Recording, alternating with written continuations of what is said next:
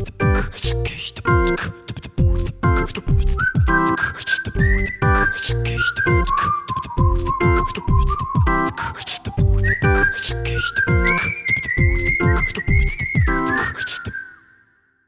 Freunde, hier sind wir wieder, euer Airball Podcast. Mir gegenüber sitzt nicht Chris. Ich habe es ja schon angekündigt, wir haben heute prominenten Besuch, beziehungsweise besser gesagt bin ich bei der Prominenz zu Besuch. Hey Sandro.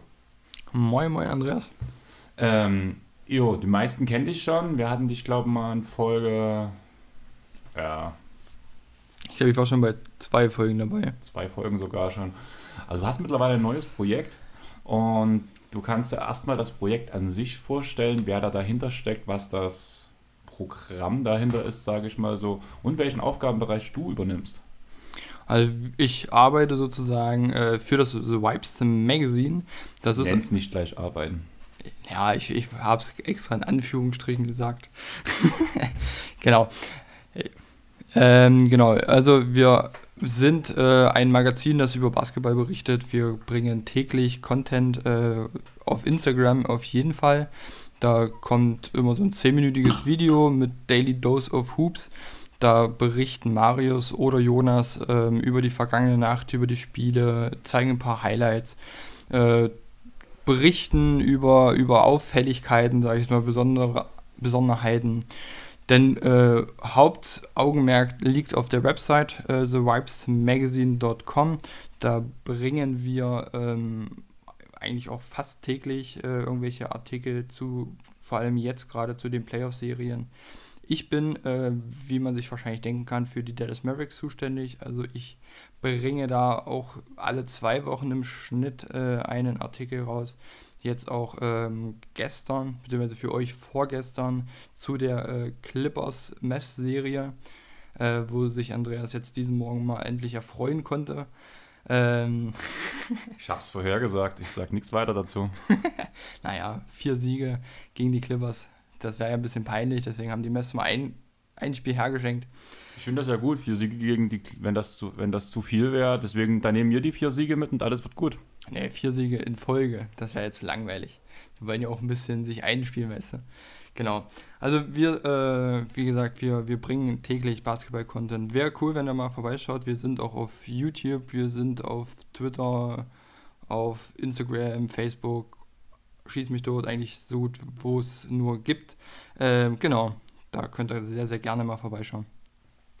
Jo, ähm, für die aufmerksamen Follower unserer beiden Seiten, die haben ja schon mitbekommen, dass ein bisschen was los war. Wir haben, ich bin ja gestern angereist, wir waren schon auf dem Basketballplatz, wurden relativ schnell vom Regen überrascht, weshalb nicht viel Stuff von da, von diesem Punkt entstanden ist, weshalb wir uns bei dem Instagram Takeover, den wir vorgenommen haben, dann größtenteils schon so auf ein paar so Face-to-Face-Stories, kann man das so nennen? Ja, ne? Ähm, beschränkt haben, 2K gezockt haben und so weiter und so fort. Mittlerweile steht es, by the way, 2-1. Allerdings haben wir danach nach zweimal der Serie äh, oder den Spielen Dallas gegen Clippers, die 1-1 ausgegangen ist, ähm, auf Knicks gegen die Hawks gewechselt, wo ich mit den Knicks den Garden zum Beben gebracht habe. Naja.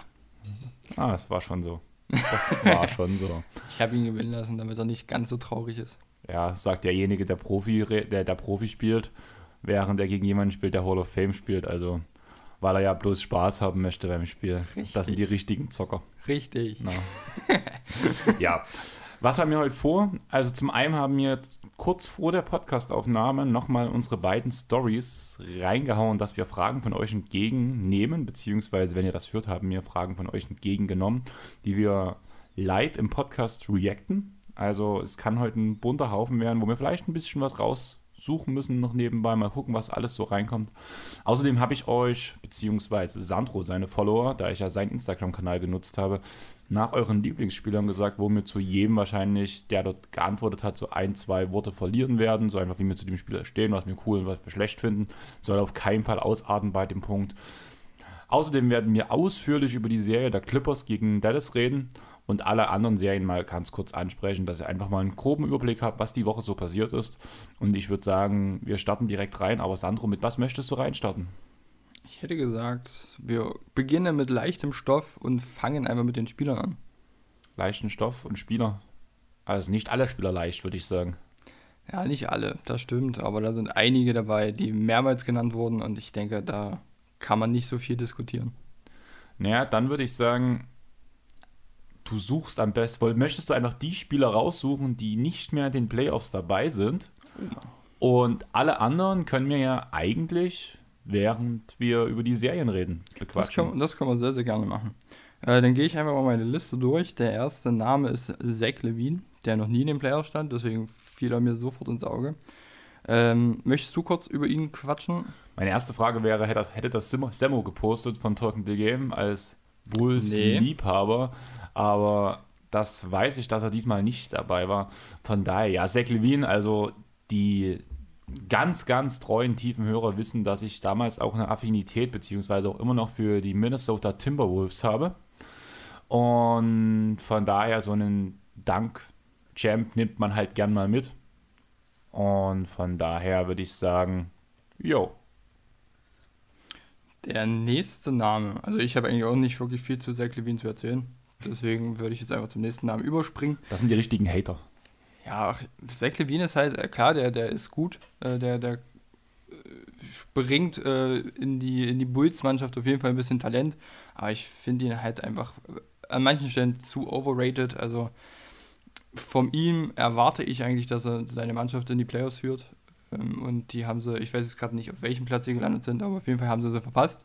Äh, kam nicht mal ins Play-In-Tournament, also schlechter als 10 waren sie. Ja, Und aber du musst halt sehen, dass Levine ja mit Corona ausgefallen ist, 14 Tage. Ja. In der entscheidenden Phase. Ja, gut, das war bitter, aber selbst die ganze Saison hat er mich noch nicht wirklich überzeugen können. Deswegen habe ich. Hat, einen- der hat einen Case für ein MIP gemacht dieses Jahr. Fandest du? Ja, auf jeden Fall. Ah, ich fand den da echt schon, wo, wo ich den immer gelesen habe, den Namen, war ich immer so, oh, warum? Da Also, bist du aber vorgeprägt von den ganzen letzten Jahren, weil Zach Levine hat sein Plus-Minus, selbst das Plus-Minus in der Defense, ziemlich hochgeschraubt. Es ist zwar immer noch nur ein durchschnittlicher Verteidiger, aber auf keinen Fall mehr ineffizient. Und Zach Levine hat einen riesen Schritt dieses Jahr gemacht. Also, wow. ja, aber ich habe ihn trotzdem nie unter meinen Top 3 gesehen. Also da bin ich ehrlich. Das ist ja auch schwierig bei, diesen, bei den Kandidaten dieses Jahr gewesen. Richtig, aber da, das ist halt so, es gibt drei Spieler bei mir im MIP-Case oder allgemein in den Award-Cases, zumindest meistens. Und ich habe ihn da nicht einmal drin gehabt, deswegen war er für mich, also klar, er, er hat sich verbessert, ähm, aber ich erwarte von ihm einfach mehr. Klar, es ist blöd jetzt gewesen mit Corona, dass er da ausgefallen ist. Das ist verständlich, das ähm, möchte ich ihm jetzt auch nicht wegreden. Aber By the ich, way, ich bin einfach enttäuscht von ihm so ein bisschen. Dann guck dir mal Bulls-Spiele an, weil Zach Levine echt eine verdammt gute Saison gespielt hat. Ähm, by the way, wir hatten es ja noch nicht, bloß mal so nebenbei. Julius Randle, MIP, ich glaube, keine Frage, wir hatten es alle ja auch schon in unserem Awards-Update, beziehungsweise unsere eigenen Awards gesagt gehabt, dass, dass Randle aus unserer Sicht wird und er es auf jeden Fall verdient hat. Stehe ich auch noch dahinter und von daher würde ich sagen, gehen wir zum nächsten Spieler. Dann gehen wir zum eigentlichen Rookie of the Year, Tyrese Halliburton. Eigentlicher Rookie of the Year kann man eigentlich gar nicht so direkt sagen, weil er ja am Ende der Saison dann zwar auch viel Last schultern musste, aber er war halt durchschnittlich gut über die ganze Saison. Gab keine Ausschläge nach unten oder nach oben.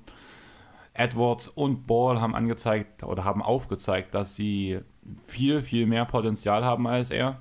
Trotzdem in dieser Rookie-Class ein unglaublich guter Rookie, dem es vor allem sehr viel Spaß macht zuzugucken und vor allem ein Rookie, der sofort Impact bringt, offensiv wie defensiv in ein Team und direkt zum Leader wird, ist schon was Besonderes. Also ich mag den Jungen. Ich mag ihn auch. Also für mich ist er Rookie of the Year des, der Herzen. Also er würde jetzt auch nicht meinen mein Award bekommen, sage ich jetzt mal. Des Herzens ist schon Edwards mit seiner Art in der Pressekonferenz und mit der Art, wie der Junge einfach tickt. Ja, das auf jeden Fall. Aber ich finde einfach so, Tyrese Halliburton war einfach, also der lief die ganze Zeit unter dem Radar, fand ich zumindest. Ich weiß jetzt nicht, wie du das siehst, aber ich fand, der lief immer so ein bisschen unter dem Radar. Ich hätte ihn gerne öfter in der Konversation zugehört. Er wurde halt immer als, als Dritter abgestempelt, sage ich jetzt mal. Was ich halt wirklich schade finde oder fand, wie auch immer. Also ich, der Junge, der braucht einfach ein bisschen mehr Aufmerksamkeit und das hat er sich verdient. Also ich muss sagen, ich habe ihn sehr viel in der Debatte gehört, sogar in der Anfangszeit, wo es noch die Fragezeichen um Ball ging, wo, es, wo er von der Bank kam vor allem noch. Da wurde ja Tyrese sogar eine ganze Zeit lang auf Platz 1 gehandelt. Ah, ich meine zum Ende hin. Also jetzt am Anfang der Saison, da gucke ich Ja, meistens nie auf die Awards, weil ich das einfach Ja, Schwachsinn finde, so vor ja. dem All-Star-Break da schon drüber zu quatschen, wer welchen Award bekommen könnte. Weil dann noch nicht mehr die Hälfte der Saison jetzt um war. Gerade jetzt haben wir ja erst im Dezember angefangen und dann ab Januar da schon irgendwelche Rankings ausstellen, finde ich immer ein bisschen Schwachsinn. Da bin ich ehrlich. Ähm, deswegen, ich gucke immer erst so ab März oder so dann wirklich rein. Ja, aber Weil- gerade am Ende der Saison war es ja dann ganz klar, also Ball hat das Potenzial angedeutet, wie Chris sagte, dass er irgendwann mal vielleicht ein MVP sein kann. Edwards hat das Potenzial angedeutet, dass er irgendwann mal ein Franchise-Player sein kann. Damit deswegen ganz klar Platz 1 und Platz 2 eigentlich. Und Halliburton hat gezeigt, dass er ein sehr, sehr guter Starter sein kann. Vielleicht aller Clay Thompson-Niveau ungefähr. Was super ist, aber was halt kein Franchise-Player ist. Ich glaube, ich habe einfach so ein Trauma mit den Kings. Die Kings haben ja Ist innerhalb das, heißt das Drama Leon? Nee, das Drama heißt Kings gegen Mavs. Drei Wochen, drei Niederlagen der Mavs gegen die Kings. Ich glaube, die hatten zehn oder elf Spiele und haben immer nur gegen die Kings verloren. Und ich glaube, das ist einfach mein Trauma. Deswegen sehe ich den Jungen einfach. Ich glaube, zu der Zeit war er aber auch schon raus, wenn mich jetzt nicht alles täuscht. Aber ich glaube, deswegen Kann das sein, dass die Bulls relativ oft gegen die Mavs verloren haben diese Saison? kann es sein, dass Vielleicht die Bulls allgemein viel verloren Die haben. Bulls. Ach, die Bulls. Bulls. Das weiß ich gar nicht. Die Weil vielleicht hast du deswegen dieses schlechte Bild über Zach Levine. Das kann Oder dass sein. Zach Levine in den Spielen gar nicht gespielt hat, weil er Corona hatte. Das weiß ich gar nicht, wie die jetzt gespielt haben. Also da bin ich ehrlich, das weiß ich jetzt nicht, wie das direkte Duell daraus war. Aber wie gesagt, ich, ich habe einfach, ähm, ich war am Anfang ähm, großer Zach Levine-Fan.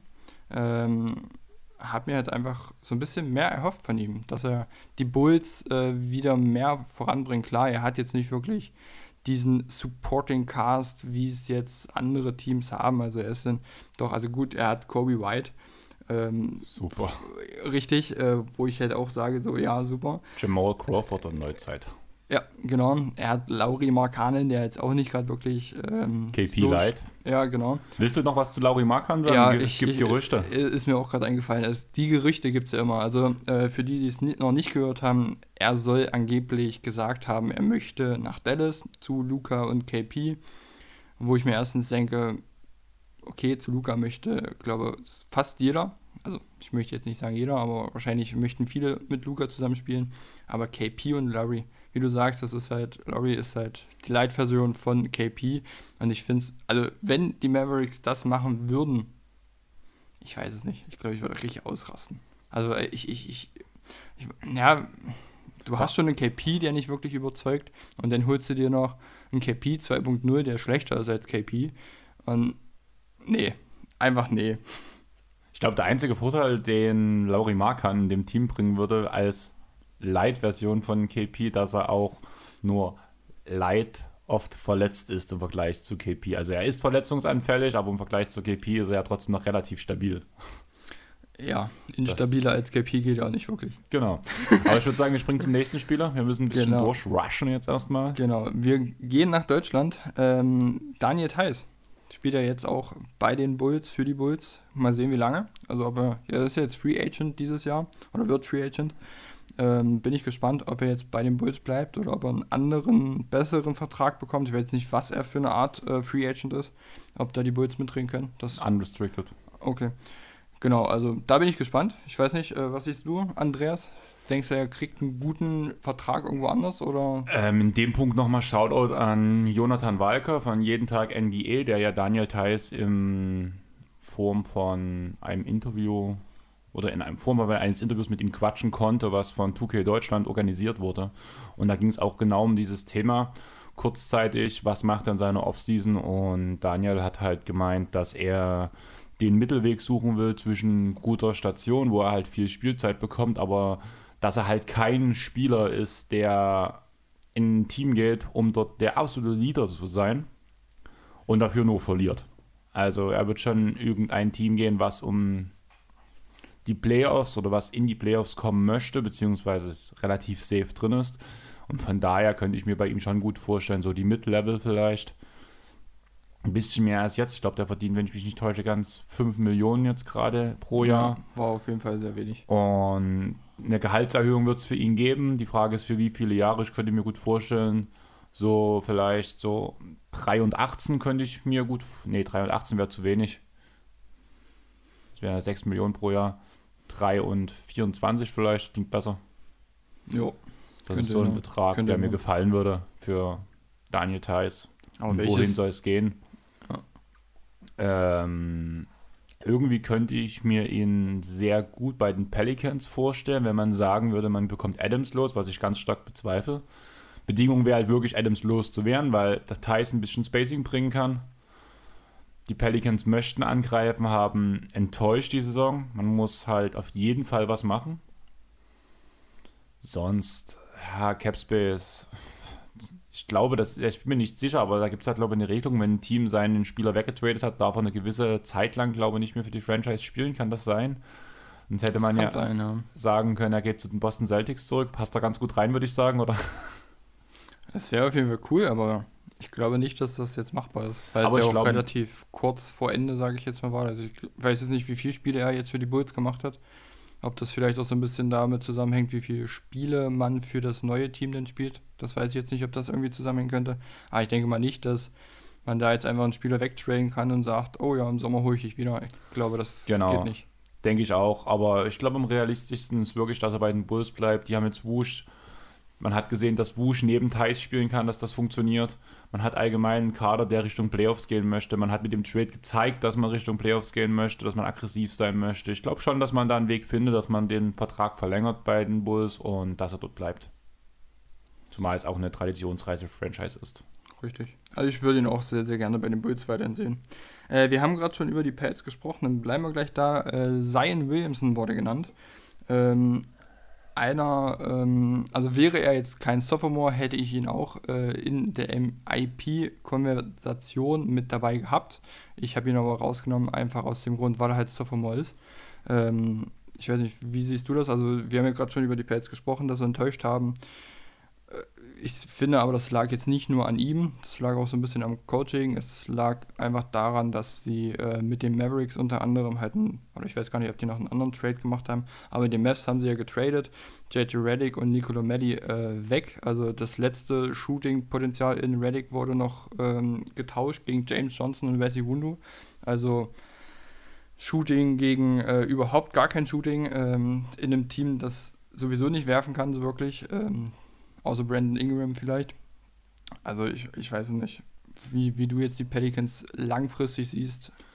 Also zum einen sehe ich das nicht als Coaching-Problem, das ist für mich ein ganz klares GM-Problem, was dort passiert ist. Also ganz ehrlich, wenn man dem Coach das Material, also du hast mit Zion den unum, das unumstrittene große Potenzial der Liga.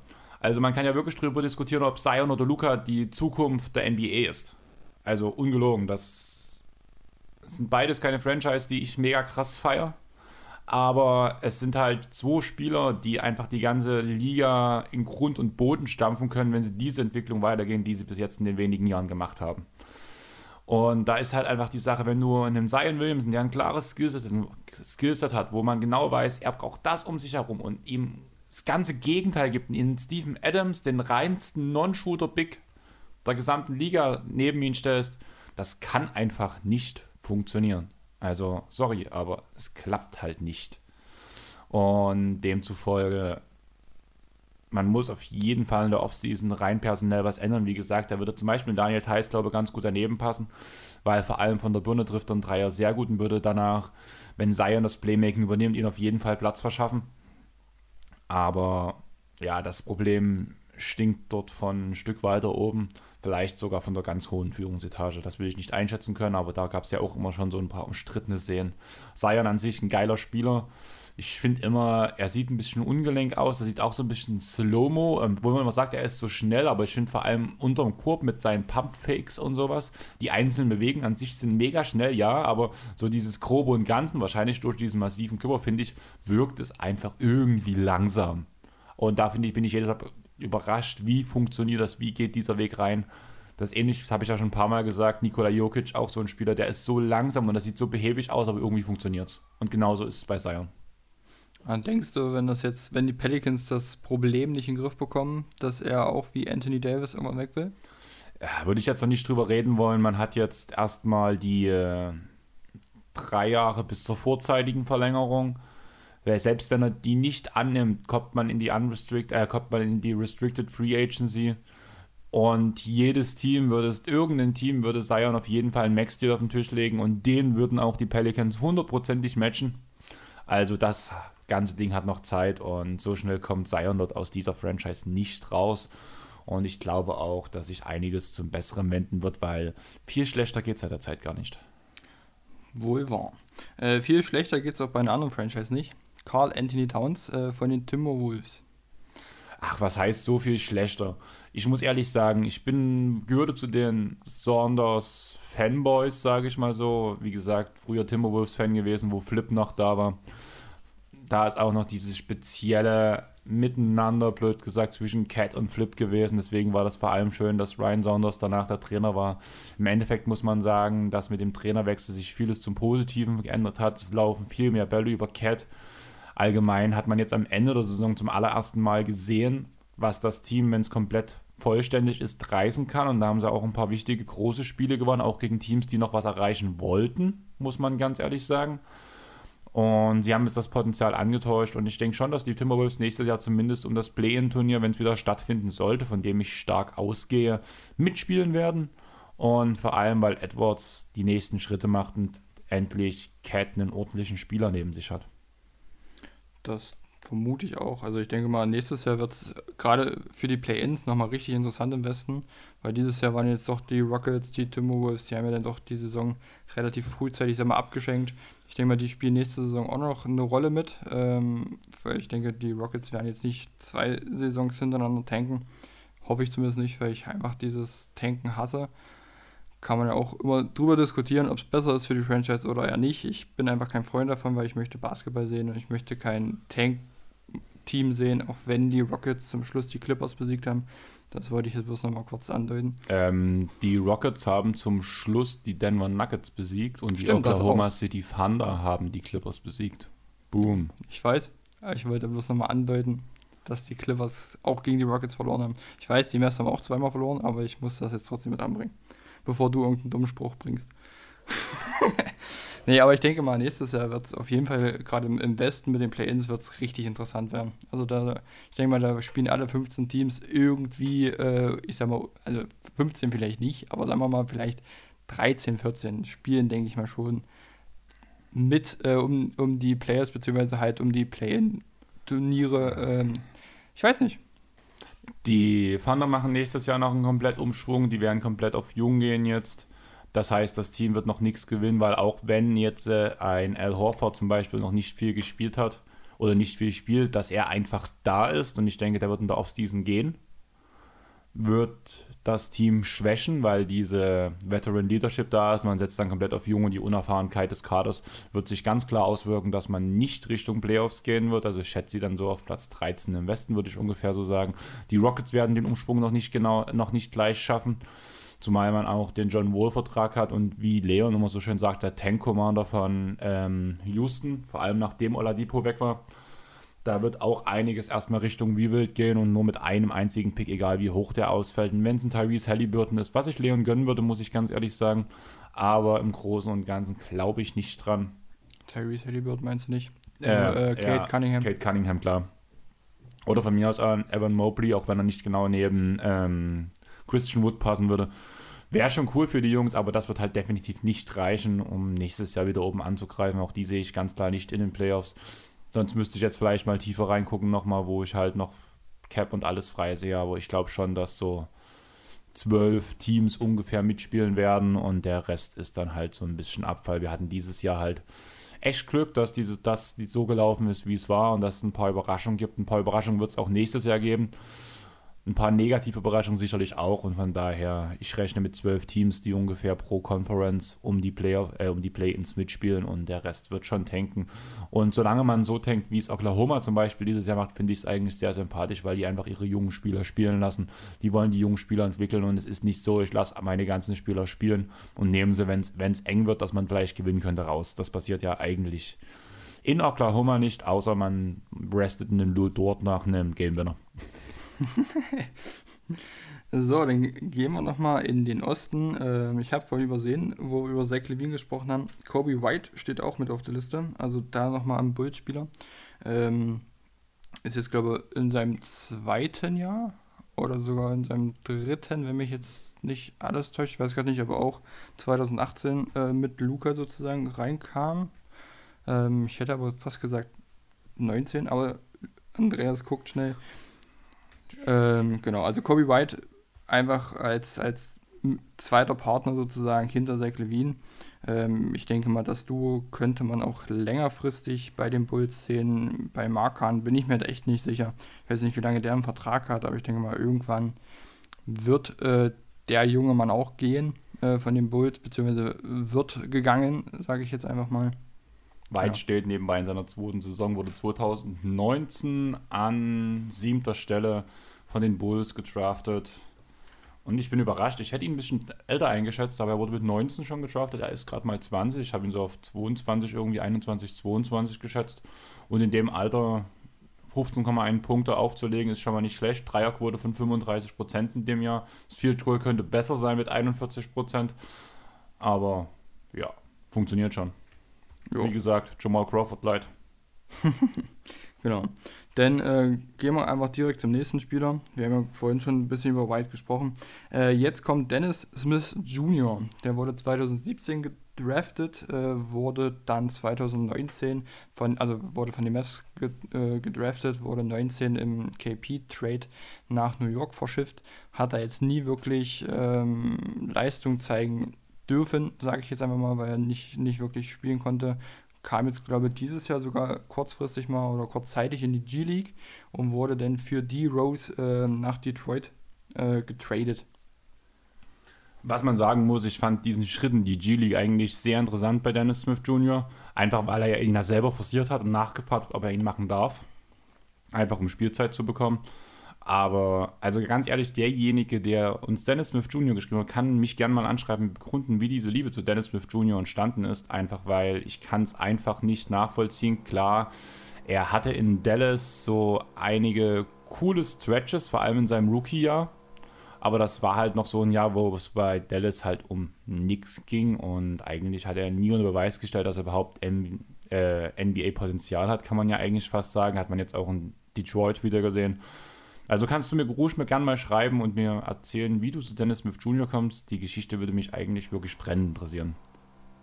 Genau, also Dennis Smith Jr., ich fand ihn halt damals auch relativ sympathisch. Also ich denke mal, das könnte dadurch einfach sein, dass ich ihn dadurch sehr, sehr mag.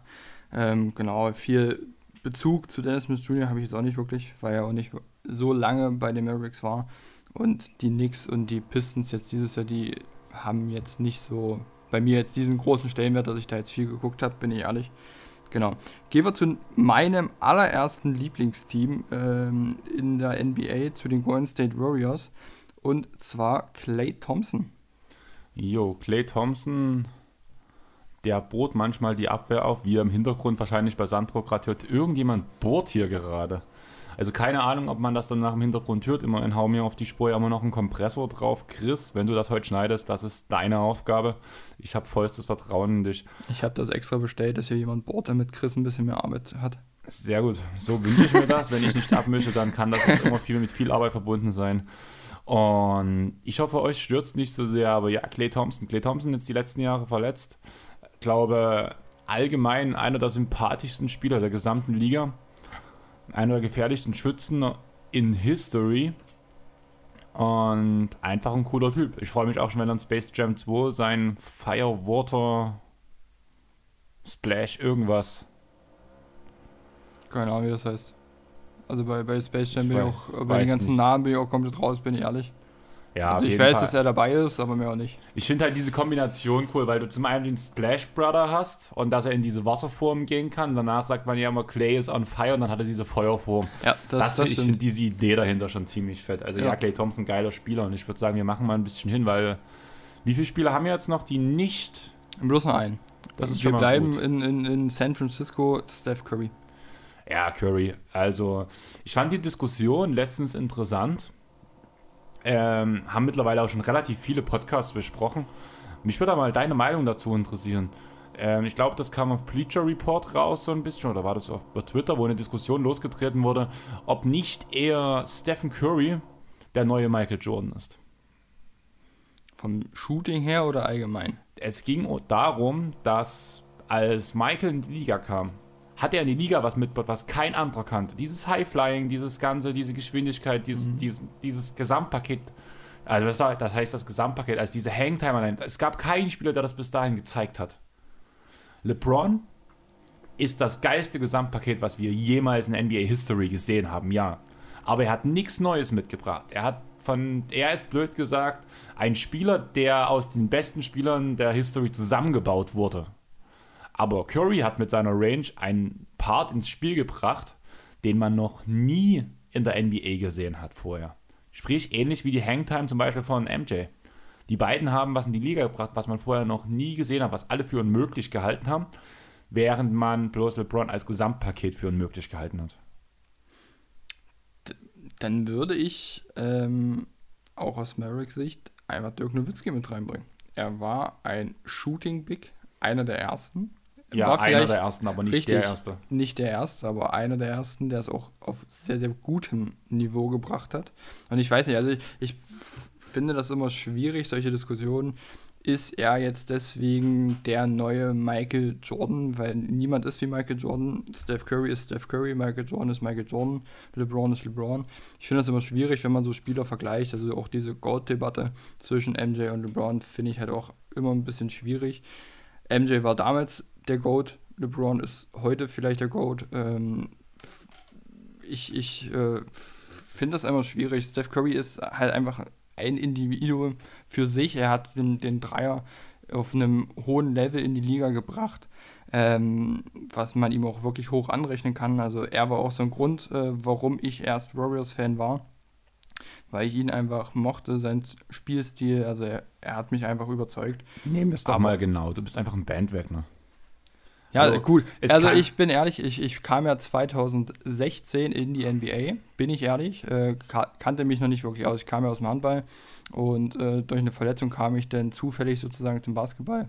Ähm, und natürlich, äh, ich glaube, ich, das kam sogar im Sommer, als gerade die Playoffs waren. Natürlich ist, war das in das erste Team, was man so hört, waren die Golden State Warriors. Bin ich ehrlich, deswegen war ich damals ein Bandwagon. Ich bin jetzt kein Bandwagon mehr, deswegen bin ich Mavericks-Fan. genau. Weißt du, es kann halt nie jeder über Baron Davis zu den Clippers kommen. Richtig. Ja, aber das, das ist halt so meine äh, Geschichte. Deswegen war ich ja damals Warriors-Fan. Würde ich mich jetzt auch nicht mehr wirklich danach betiteln. Ähm, genau, aber ich, wie gesagt, ich finde solche Debatten immer relativ schwierig. Kurz off-topic. Soll ich dir mal den Kader vorlesen, mit dem ich Clippers-Fan geworden bin?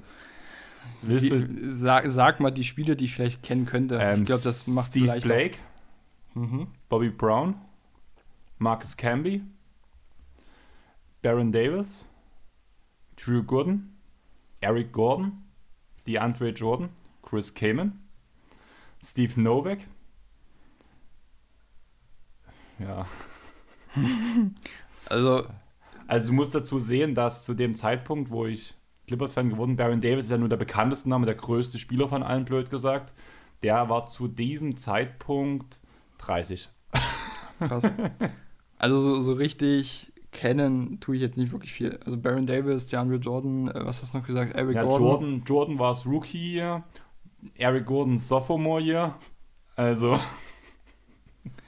Weißt du, Andreas, ich werde mich an deiner Stelle langsam alt fühlen.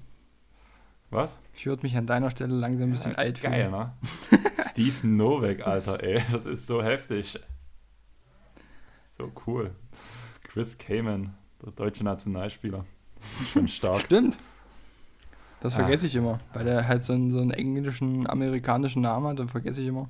Ah, du weißt das mit Carlos Buser. Carlos was? Carlos Buser, dem Spieler. Dass der in Aschaffenburg geboren wurde in Deutschland. Ach so, ja. Ja. Jetzt, wo du es sagst, ich vergesse das halt immer. Genau. Ähm, du hast jetzt, wir sind alle Spieler durch, oder? alle Nicht-Playoffs-Spieler. Und du hast eine Frage von unseren Social-Media-Sachen bekommen, oder? Genau. Äh, Niklas von Shooterball-21xd hat gefragt, wie wir denn die Playoffs gerade finden. Also ob wir damit zufrieden sind, ob wir irgendwie enttäuscht sind.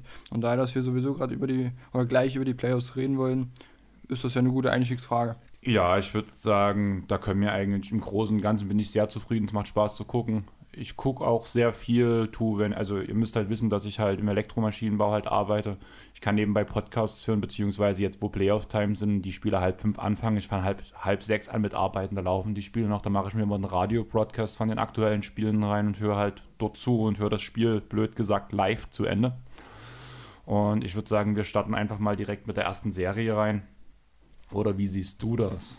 Oder willst du kurz sagen, wie du die Playoffs findest? Ich bin auch zufrieden. Dachte ich ähm, Also ich, ich äh, gucke jetzt auch immer früh, stehe ich meistens auch ein bisschen früher auf, gucke dann meistens noch die, so die zweite Hälfte, mache ich los auf Arbeit. Es ist auf jeden Fall ein geiler Start in den Tag. Dann würde ich sagen, fangen wir einfach direkt mit, der, mit dem ersten Pairing an. Ich würde sagen, wir fangen im Osten an, weil das Beste heben wir uns zum Schluss auf. Immerhin haben wir hoffentlich relativ viele Dallas-Fans dabei. Hoffe ich. Und ich hoffe einfach, die bleiben bis zum Schluss dabei und deswegen werden wir Dallas irgendwo in die Mitte reinschieben, oder? So. Ja, du möchtest die Mess-Fans bloß dabei haben, weil du irgendwas, oder das zu spät machen, weil du irgendwas Dummes sagen möchtest. Hä? Okay, nee, möchte ich eigentlich gar nicht. Nee, ähm, du möchtest nichts gegen die Mavs sagen. Nein, die spielen ja eine gute Saison. Also muss man ja wirklich sagen. Ne? Also auch ein blindes Hund findet mal einen Korn. Und von daher würde ich sagen, wenn wir gerade bei blinden Hühnern sind, würde ich sagen, gehen wir direkt nach Philly. Schöne Grüße an Chris. Und all die anderen, Matt auch zum Beispiel. Gibt ja nun genug Philly-Fans. Philly gegen Washington. Eigentlich genau das, was man erwartet hat. Ich bin eher überrascht, wie gut vor allem Washington im ersten Spiel mitgehalten hat. Philly spielt aber einfach genau das. Man kann auch drüber reden. Ich habe ja schon einen Pod über, das erste, über den ersten Spieltag von Philly aufgenommen, wo ich mit Matt bei Talking the Game drüber geredet habe. Das, das einzige Problem ist, dass Philly teilweise Lineups aufs Feld schickt, wo ich sage, da fehlt einfach das Shooting. Sonst wäre die Sache noch eindeutiger. Also man kann halt einfach keine Aufstellung, ja okay, Defense first, aber wenn du halt Matisse Taiwo, Ben Simmons und Joel Embiid auf dem Platz hast, und George Hill war glaube ich noch auf dem Platz, der dieses Playoffs auch kein Scheunentor von, von drei trifft, es funktioniert halt einfach irgendwie nicht. Aber ich glaube, die probieren gerade noch ein bisschen rum gegen Washington, um danach für die nächste Runde ein bisschen gewappnet zu sein, beziehungsweise dann auch für die Conference Finals, weil ich schon denke, dass es bis dorthin gehen wird. Das vermute ich auch. Also ich sehe sie. Also bei, bei Washington denke ich, könnte jetzt sogar ein Sweep werden äh, mit 4-0, ähm, gerade im zweiten. Habe ich auch vor der Saison schon gesagt. Ja. Also vor, der, vor den Playoffs. Vor der Saison habe ich gesagt, die Wizards kommen nicht in die Playoffs, von daher. Ich glaube, das haben wir alle noch bis März gedacht. Also das, also aber vor der Saison haben viele die Wizards zumindest ins Play-In getippt. Da bin ich ehrlich, das hatte ich auch. Ähm, einfach wegen äh, Beal und Westbrook dachte ich es auch. Ähm, ja, wegen Beal hätte ich mir das schon vorstellen können. Ja, wegen Westbrook nicht, ich weiß. Äh, aber Hallo, ich Smith zeigt derzeit gerade, warum er der bessere Russell Westbrook ist. Also was ich Smith spielt, ist heftig. Und nein, das ist kein Westbrook-Hate. Ich habe es in den letzten Pods viel zu oft gesagt, dass ich echt es respektabel finde, was Westbrook derzeit gerade spielt und echt krass finde und beeindruckend ist, weil es für mich nicht mehr wie Statpatten gerade aussieht, sondern nach einem einfach guten Basketballspiel. Aber im Großen und Ganzen mag ich diese Aussage einfach, E. Smith ist der bessere Russell Westbrook. Finde ich lustiger und von daher sage ich das weiterhin gern. Viele Grüße an alle Westbrook-Fans. Ich habe euch lieb. genau. Ach, viel mehr muss man, glaube ich, über die Serie nicht sprechen, weil spannend wird die nicht werden. Ähm, ich denke mal, Philly wird das klar, klar und deutlich machen. Deswegen würde ich direkt zu äh, dem, dem. Eine Frage hätte ich noch zu der. Bist du von dem Beat enttäuscht vom Scoring? Nicht unbedingt, weil er spielt jetzt auch nicht wirklich viel. Also ich finde halt, wie, wie du sagst, sie probieren sich jetzt halt aus. Ähm, ja, aber Embiid müsste auf diese Serie eigentlich 30 plus Punkte auflegen. Immerhin sein bester Gegenspieler Cody Zeller. Das auf jeden Fall. Also, also. das da muss man wirklich sagen, äh, das muss er noch verbessern, aber ich bin jetzt halt auch gerade so, wo ich sage, ach, naja, nee. gut, muss jetzt nicht unbedingt. Wie Cody Zeller, Alex Lan. Oder so. Ach ja, stimmt, Cody Zeller ist doch bei den Hornets. Ja, genau. Aber ja, er spielt jetzt halt auch wirklich nicht viel. Also im ersten Spiel 29 Minuten hat er 30 Punkte gemacht, im zweiten Spiel 26 Minuten 22 Punkte. Ach, das reicht halt. Also wenn, wenn du halt, also gegen die Wizards reicht's und dann, dann schon ich lieber ein bisschen gibt anderen mehr den Ball, gibt anderen mehr die Möglichkeit zu scoren, damit die auch äh, in, in äh, also heiß werden sozusagen, damit die in die Playoffs reinkommen. Und dann, äh, ja, dann machst du es in der nächsten Runde. Was denkst du in der Offseason über Isaac Bonga? Ich weiß es echt nicht. Also ich könnte mir vorstellen, er bleibt bei Washington, aber er wurde ja auch teilweise nicht mal auf die Bank äh, mitgenommen sozusagen. Ach, ich weiß nicht. Also das ist halt, also Isaac Bonga und, und äh, Mo äh, Wagner, ich weiß es echt nicht. Wagner. Jedes Mal, wenn ich das höre, dann denke ich mir auch so, das ist genau wie, wie sagst du so, Devin? Devin Booker. Ah, du sagst es Booker, du hast früher Booker oder sowas immer gesagt, da musste ich auch mal lachen. Ja? Ja, du hast Siehst du, ich bin die Ufi-Fan. Äh, ja, aber ähm, Ragnar klingt einfach cooler, deswegen sage ich das so. Äh, ja, bei den beiden äh, weiß ich echt nicht, ob die noch einen NBA-Vertrag bekommen. Ähm, äh, Mo war jetzt bei den Magic, genau. Ähm, ja, da könnte ich mir gut vorstellen, weil er jetzt sich da auch ein bisschen einspielen konnte. Ich weiß nicht, wie viele Spiele er gemacht hat. Ich glaube, unter 10 waren es auf jeden Fall. Äh, ja, aber bei den beiden, ich weiß es echt nicht, ob die jetzt so groß, ich weiß, Philly äh, von, von NBA mit deutscher Brille, der mag die beiden Jungs ja, was ich auch verstehe aus, aus deutscher Sicht, äh, mag ich die beiden auch, auch auf jeden Fall. Aber ob die jetzt wirklich großes NBA-Potenzial haben, weiß ich nicht. Also ich glaube nicht, dass die jetzt so die begehrtesten Free Agents jetzt werden. Ja, Bonga ist halt auch erst 21 kann die Position spielen, die am begehrtesten ist, auch mit seinem ähm, Defensivpotenzial, was er ja auf jeden Fall hat. Der Punkt ist halt, trifft oder fällt der Wurf mal wirklich effizient. Also da ist er ja vor allem von der Dreierlinie ist er dieses Jahr ganz schön abgesunken. Und kann er das wieder verbessern? Mal ganz blöd gesagt, Mo hat es gezeigt bei Orlando, dass er ein paar Punkte auflegen kann. Ich glaube, da hängt es ganz davon ab, ob er einen neuen Vertrag bekommt, wen man draftet. Wenn man noch einen Big holt, dann wird Magner keine Vertragsverlängerung bekommen, weil er schon dort, denke ich mal, am Ende der Nahrungskette ist. Aber im Großen und Ganzen denke ich schon, dass Wagner in so einem Team, vielleicht könnten wir vielleicht auch in Detroit vorstellen, dass sie den nochmal probieren im Rebuild. Auch so ein Team, was nicht um die Play-Ins mitspielen wird nächstes Jahr, definitiv. Ich glaube, da sind wir uns einig. Ja. Und in solchen Stationen können sie es nochmal probieren, aber sind wir mal ehrlich, also vor allem Wagner, der ja noch ein bisschen älter als Bonga ist, ist halt die Sache, wie oft sagen wir noch, er muss nochmal zu so einer Loser-Franchise gehen, um sich endlich mal zu etablieren. Ja, er hatte nicht die einfachsten Punkte. Das Jahr bei den Lakers, wo man um nichts mitgespielt hat, hatte man trotzdem so diese ganzen jungen Talente um sich rum, wo es dann Richtung Playoffs eigentlich gehen sollte. Auch in Washington 1 zu 1 dasselbe, vor allem jetzt in dieser Saison. Und ja, Orlando, Orlando hat mal wieder gezeigt, dass er ein paar Punkte auflegen kann. Das hat er auch in dem einen Jahr in Washington gemacht, wo es um nichts ging, wo er hingetradet wurde. Aber im Großen und Ganzen frage ich mich, wie oft wir noch sagen, er müsste mal zu einer Loser-Franchise, um sich erstmal zu etablieren. Rockets oder was? Hm, ich glaube, da ist Leon nicht einverstanden damit. Außerdem hat man ja mit Christian Wood schon einen Spieler, der eigentlich ein ähnliches Potenzial mitbringt. Ah, ich meine jetzt Wagner denn von der Bank? Also als Wood-Ersatz sozusagen. Also da muss ich mich kurz korrigieren. Ich habe gesagt, ein ähnliches Potenzial, ein ähnliches Spielprofil natürlich. Das dachte ich mir schon. Also Potenzial, auf jeden Fall nicht. Das, da sind wir uns einig, denke ich mal. Aber also vom, vom Spielerprofil könnte ich mir vorstellen, dass Wagner, ich nenne ihn jetzt mal für dich Deutsch, äh, dass Deutsch. er den Deutsch, äh, dass er den Christian Wood bloß von der Bank wird. Klar, ähm, Thema kurz Deutsch, kleine Empfehlung für euch, YouTube-Empfehlung. Ähm, gebt mal ein Mercedes-Benz-Werbung Hitler. Sehr lustig. Wir beheben Probleme, bevor sie entstehen. Kennst du das? Nee. Zeige ich dir. Ja. super.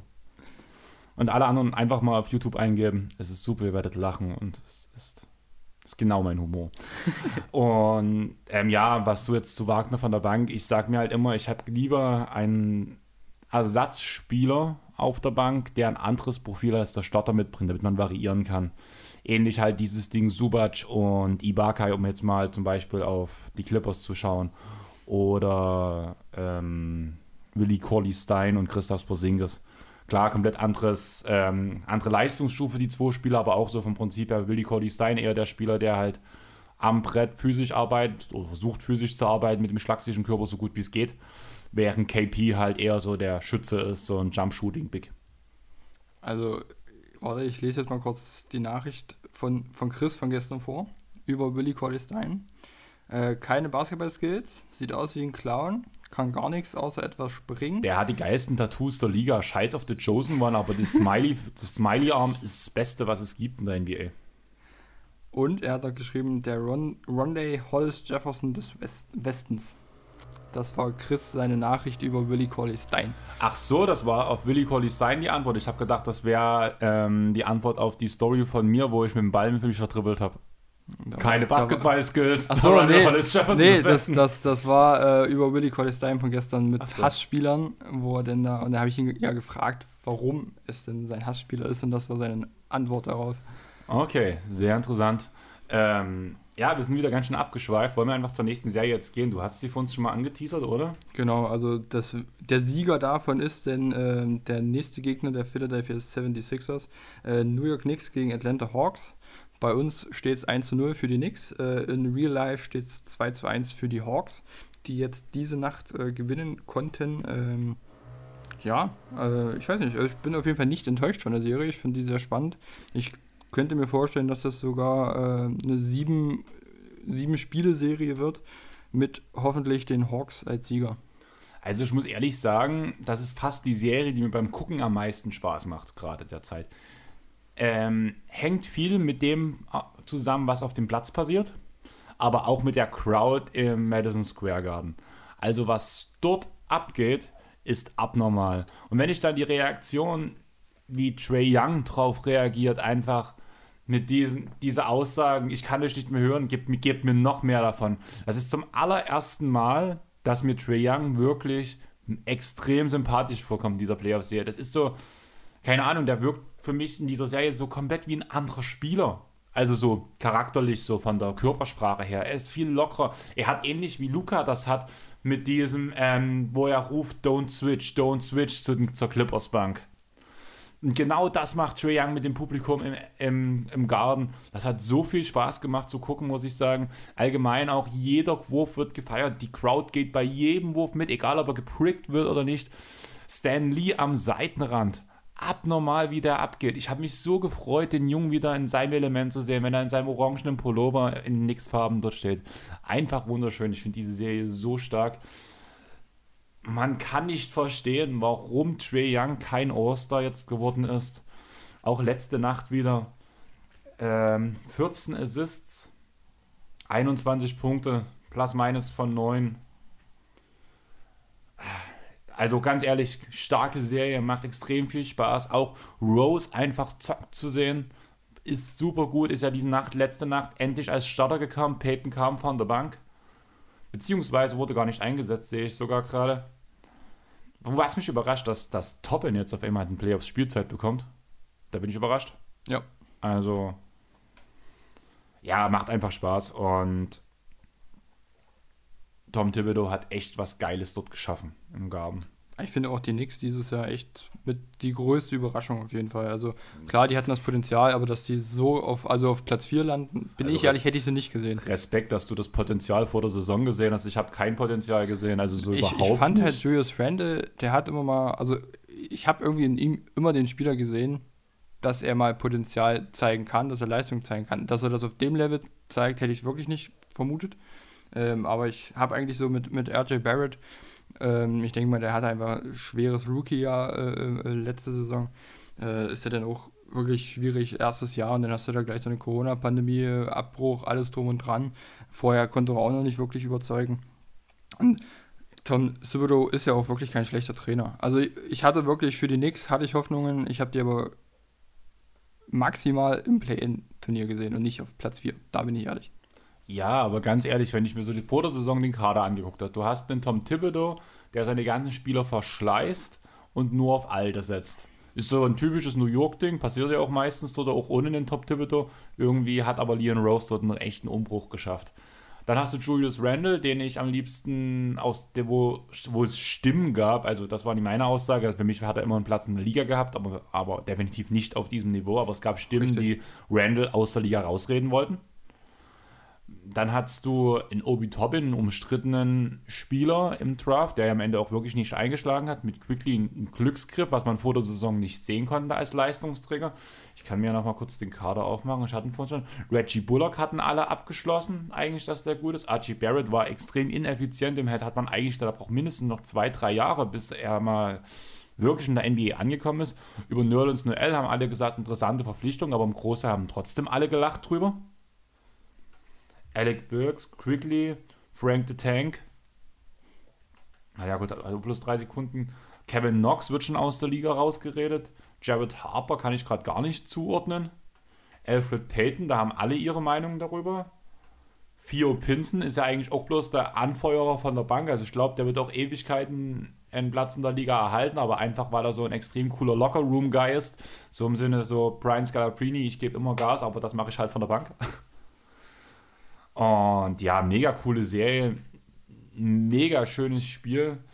Und ja, wir können ja eigentlich zu dem Thema mal ganz kurz gleich direkt was sagen, einfach weil ich es ansprechen würde, fix. Alle Podcasts haben schon drüber geredet eigentlich. Ich will es kurz die drei Fälle ansprechen, die halt vorgefallen sind. Zum einen der Philly-Serie hat ja irgend so ein Volldepp Russell Westbrook Popcorn über den Kopf geschüttet der kann froh sein, dass die sechs Leute ihn aufgehalten haben, weil, also ich fand so, er war kurz davor, grün zu werden und zum unglaublichen Hulk zu mutieren. Die, den Körper hat er ja so oder so schon. Also ich fand es echt krass, wie der da, also der, berechtigt. Ja, Vollkommen das auf jeden berechtigt. Fall. Ah, ich fand das übel krass, wie der sich da durchgekämpft hat. Also der hat es ja wirklich fast geschafft. Also das ja. war schon krass. Wären da ein, zwei Männer weniger gewesen, der wäre auf der Tribüne gelandet. Genau. Also jeder, also ich wäre ja oft schon als Hater, Westbrook Hater bezeichnet, was ich eigentlich nie ganz so extrem sehe, aber ich verstehe, wo es herkommt. Aber selbst wenn man mich als Hater fragt, das Letzte, auch wenn es gegen Russell Westbrook ist, ist das Letzte. Das wünscht man sich keinem Spieler. Danach ist die ganze Sache mit Trey Young, mit dem, dass er angespuckt wurde. Hallo, wir haben Corona. Hallo. Also vielleicht, selbst, selbst vielleicht, war das ein, vielleicht war das ein Attentat, dass jetzt Westbrook Corona bekommt und deswegen die Serie nicht, äh, Trey Young die Serie danach nicht mehr spielen kann. Das kann natürlich sein, aber ich finde sowas einfach, also selbst ekelhaft. vor Corona ist das einfach ekelhaft. Ich spuck doch keinen Menschen an. Also ich finde das einfach widerlich. Also ich bin nur froh, ich glaube, beide äh, Volldeppen, die wir gerade genannt haben, wurden ja, glaube ich, auch suspendiert, gesperrt, wie auch immer. Von, ich glaube sogar, also von, von den beiden Hallen auf jeden Fall. Ich weiß nicht, ob von allen NBA-Hallen. Das kann ich jetzt nicht sagen. Aber da bin ich auf jeden Fall froh. Und danach war noch die ganze Sache mit Jamorant, seiner Familie dass halt ähm, sie rassistisch in Utah beleidigt wurden. Und ja, da kennt ja auch jeder meine Meinung und von daher will ich da auch nicht so viel dazu sagen. Ja hatte dann ein oder zwei Tage später nochmal getwittert, dass, ähm, dass aber nicht alle Utah-Fans so sind und dass viele der Familie auch geholfen haben und den Leuten halt Einhalt gebieten wollten. Die sind am Ende auch rausgeflogen aus der Halle. Und die in Anführungsstrichen guten Utah-Fans, die haben danach halt sogar Char seiner Familie anscheinend Bier oder sowas gebracht, so als kleine Story, sind nicht alle solche Deppen. Und von dem her, Power to the Peaceful würde ich in dem Fall wieder sagen. Und schade, dass drei solche Vorfälle ein, am einen und selben Tag und passieren, gerade wenn die Hallen wieder öffnen. Eigentlich haben wir uns gefreut drüber, dass dann direkt an den ersten Tagen so viel Scheiße passiert. Ist mies, aber wir wollen uns auf das Positive konzentrieren. Und ja, du hast gesagt, die Hawks gewinnen die Serie. Ich hoffe es. In wie vielen Spielen? In sieben.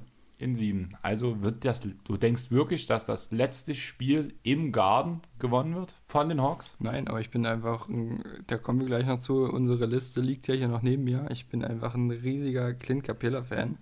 Und die ja. Hawks sind mir einfach so ein bisschen, ich glaube es nicht, ich glaube es einfach nicht, aber Trae Young kann überraschen. Und Julius Randle spielt bisher auch noch nicht so überragend wie in der Regular Season. Ja, aber und das Frage, ist meine Hoffnung. Meine Frage an dich: Du glaubst nicht daran, dass, dass die Hawks Spiel 7 im Garten gewinnen, sagst aber Hawks sind 7. Das funktioniert nicht. ich glaube nicht daran. Also ist auch mit den, mit den Mavericks. Ich glaube nicht, dass die die Clippers jetzt immer noch besiegen. Aber ich hoffe es. Das ist ein Unterschied. Ich glaube nicht, aber ich hoffe es. Das ist, das ist mein Unterschied. Also ich, ich sehe halt schon, dass das äh, gerade im Garten äh, die Knicks-Fans da aber sowas von ich würde gerade sagen, rumrotzen werden. Das wäre jetzt gerade sehr unangebracht. Ähm, dass, dass die da wirklich abfeiern werden, wie, wie die Bescheuerten.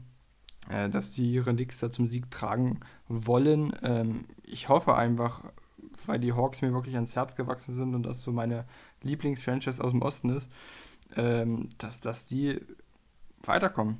Aber, also ich, ich setze da so ein bisschen auf Trae Young. Ähm, und halt, wie gesagt, Clint Capella, ich, ich liebe diesen Typen. Ich, ich mag ihn, äh, Basketball spielen zu sehen. Und ich möchte ihn weiterhin Basketball spielen sehen und deswegen hoffe ich einfach, dass, dass die Hawks gewinnen. Also ich sage jetzt einfach, die Hawks gewinnen in sieben im Madison Square Garden. Okay. Heftig. Ich glaube, die Hawks gewinnen in sechs. Okay. Also ich sehe sie auch weiterkommen, aber wenn es dann nach um den Punkt geht, dass die äh, Hawks in, im Garden Spiel 7, ja, sie haben viele Veterans, aber ich glaube, da ist der Druck dann zu groß. Also einfach, weil es der Garden ist.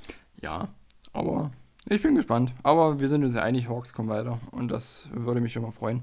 Ähm, bei dem Thema Atlanta Hawks äh, können wir kurz mal über Clint Capella reden, den ich mit in die Liste gepackt habe. Wie gesagt, ich habe mich gerade schon, habe gerade schon mein, mein Herz ausgeschüttet. Ich, ich liebe den Typen einfach, wie er spielt, wie er kämpft.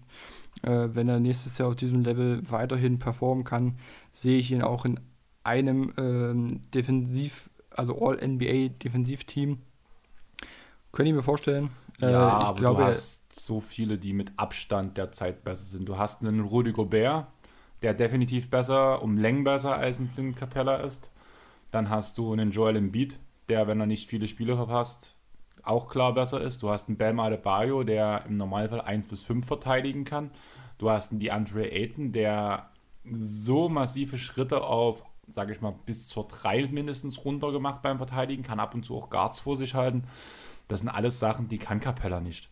Capella ist ein guter Ring, äh, Ring Defender, er kann, er hält die Gegner halt wirklich vom Scoren ab, ist ein guter Rebounder, aber so dieses Allround-Paket hat er halt einfach nicht. Er passt halt perfekt ins System der Hawks, spielt auch wirklich eine gute defensive Saison, aber um zum Beispiel in ein All-Defensive-Team reinzukommen, zum Beispiel, wo es ja sowieso plus 2 und nicht 3 gibt.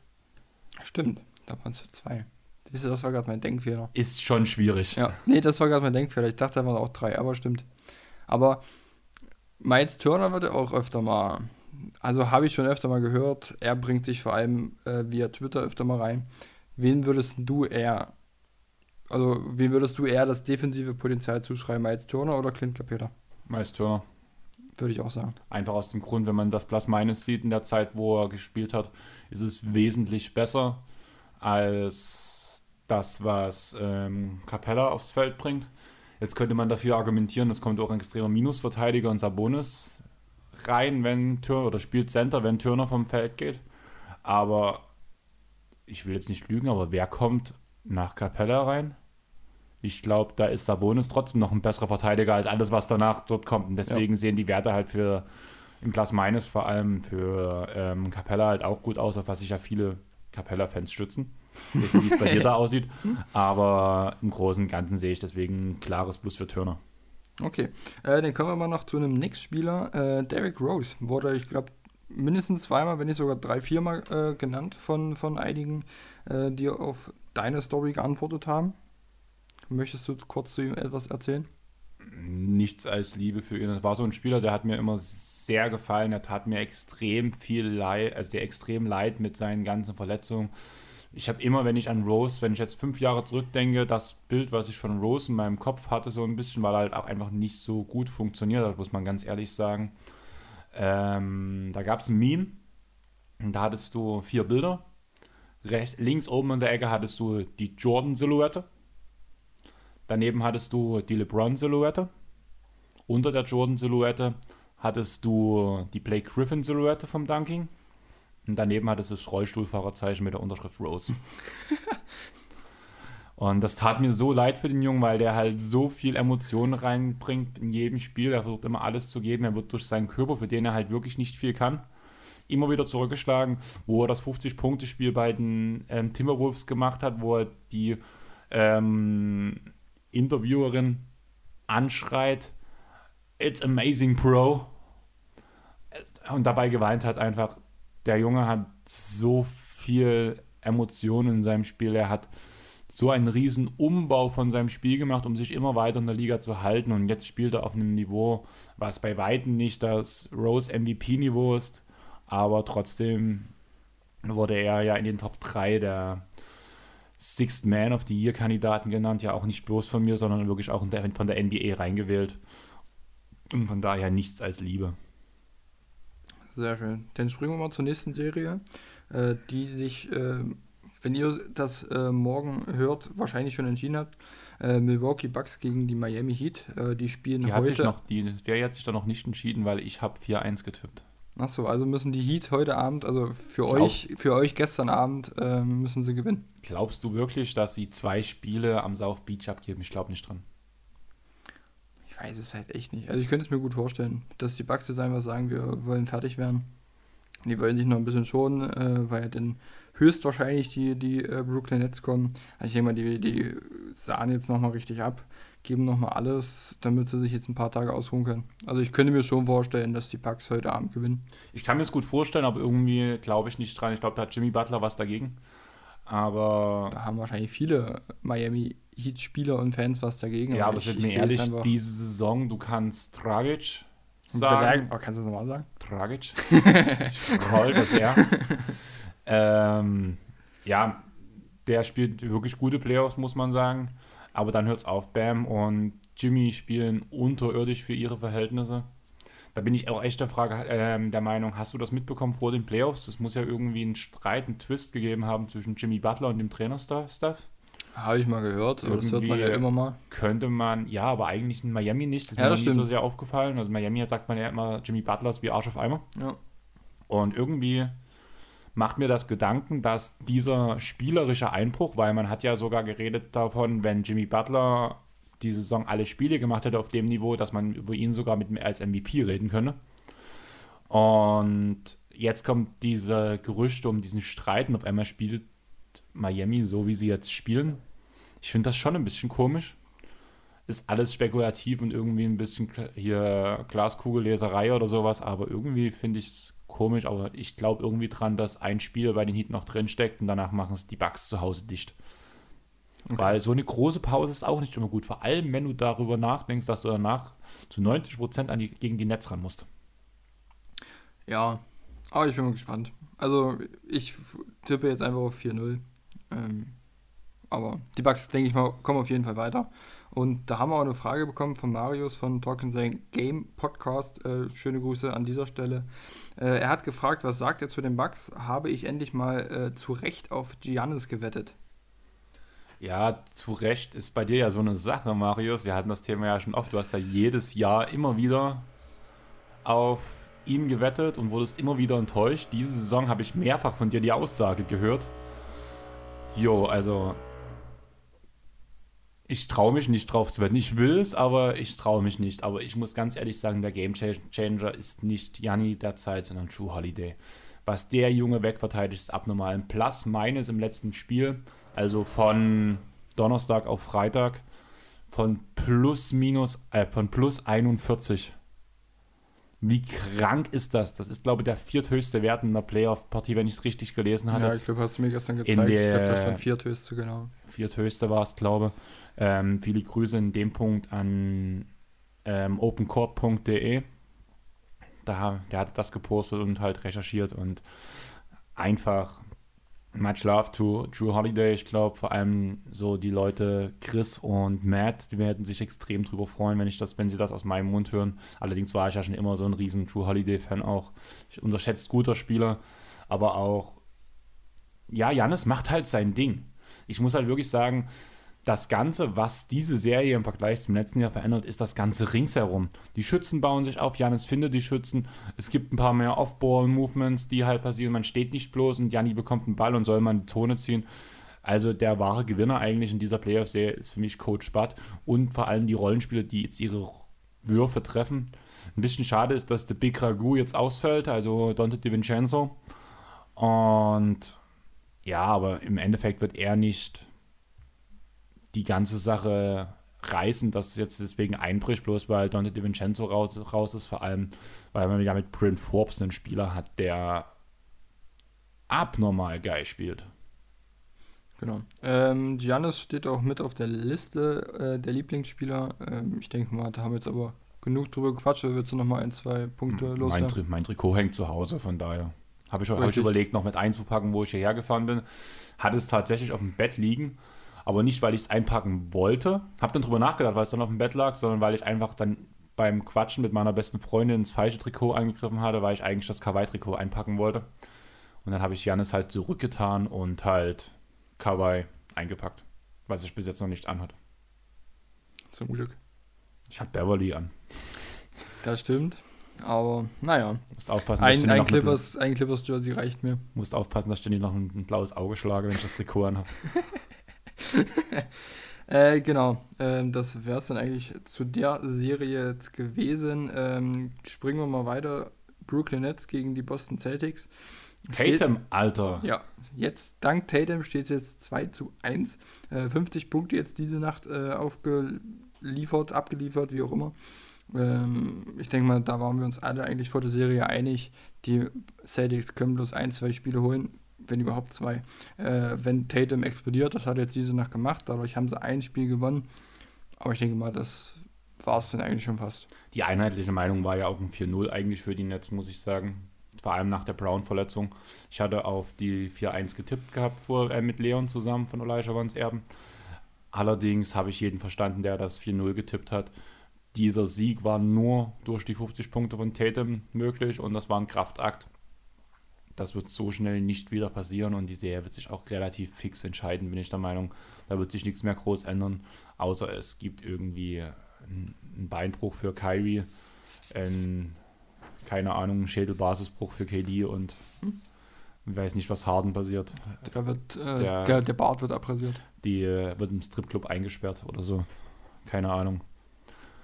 Ja, das ist für mich die einzige Variante, wie überhaupt noch irgendwas in der Serie passieren kann. Sonst spielen die Nets überragend. Der unterschätzteste Spieler, glaube ich, in der ganzen Serie ist einfach mal Joe Harris, weil keiner auf ihn guckt und der Sneaky einfach über 20 Punkte in der Serie auflegt, derzeit gerade. Also abnormal, was der Junge mal wieder liefert und keiner checkt es einfach mal, weil halt alle nur auf die großen Namen gucken, während die Rollenspieler einfach funktionieren.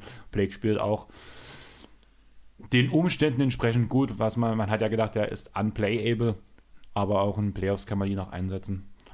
Hat so ein bisschen den kleinen Batum-Faktor für mich, so ein bisschen so Comeback-Player, so, der halt wirklich gut funktioniert. Comeback-Player of the Year kann man halt nicht sagen, aber im Großen und Ganzen.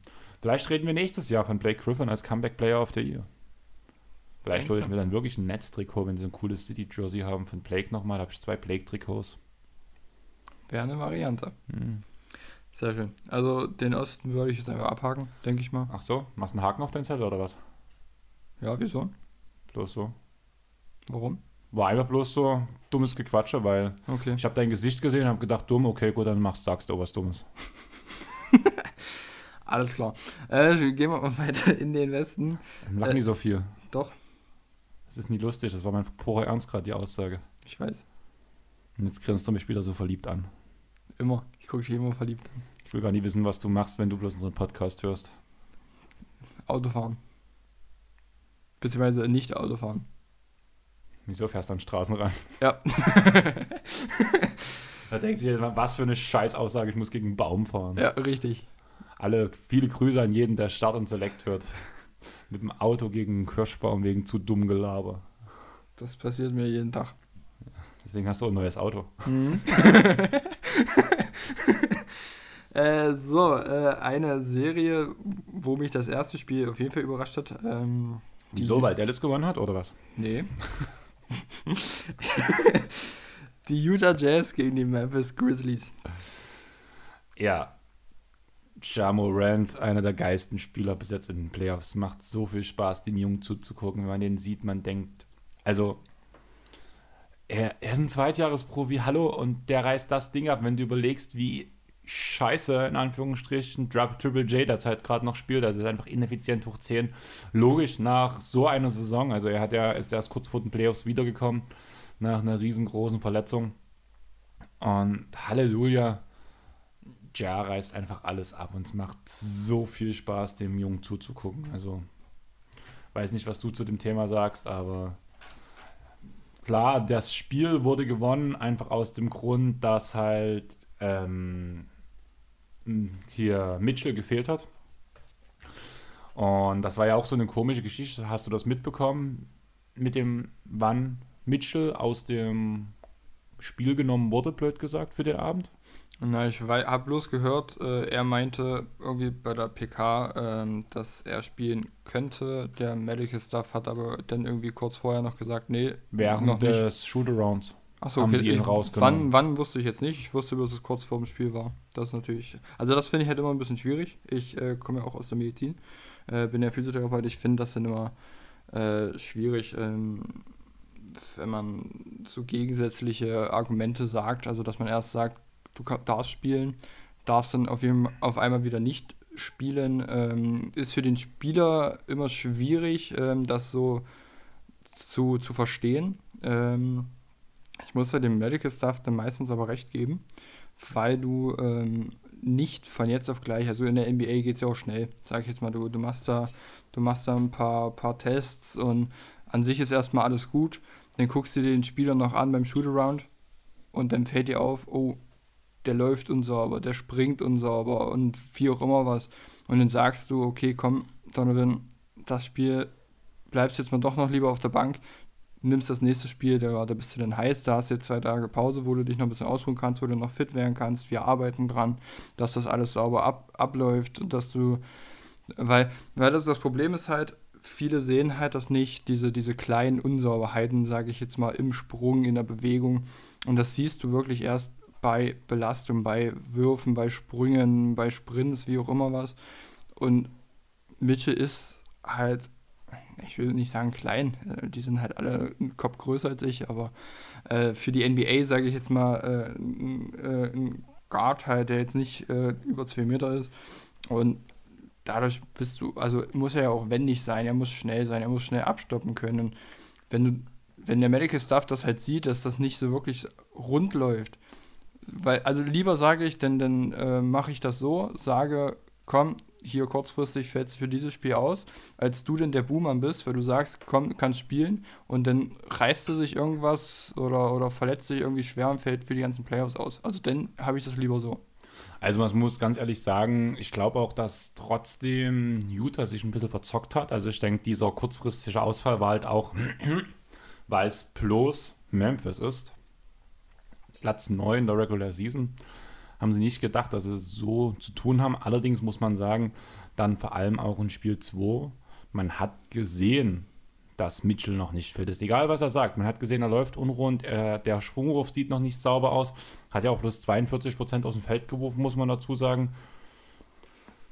Es sieht halt alles noch nicht so top aus. Vor allem, wenn man drüber nachdenkt, dass er eigentlich nur 50% von 3 geworfen hat. Das ist halt schon wieder der nächste Wert, wo man halt so sagt, hm, ja, aber wenn du 50% von 3 wirfst und 42% ähm, aus dem Feld insgesamt wirfst, bedeutet das eigentlich, dass du, umso näher du an den Körper rankommst, umso mehr kreative Abschlüsse außerhalb des Jumpshots zu suchen musst, wo du ein bisschen mehr Athletik brauchst als bloß deinen Wurf, dass es da irgendwo noch hapert. Und das ist für mich ein ganz klares Zeichen, warum er eben noch nicht fit ist, zumal das ganze Laufen von ihm auch noch extrem unrund aussieht, muss man ganz ehrlich sagen. Richtig, und dann musst du dir vorstellen, wie das vor zwei, also zwei, drei Tage vorher noch war, weil hört sich zwar mal wenig an, zwei, drei Tage, aber es ist dann halt doch für eine Verletzung zum Auskurieren, ist es dann doch immer noch äh, schon ein Meilensprung, sage ich jetzt mal.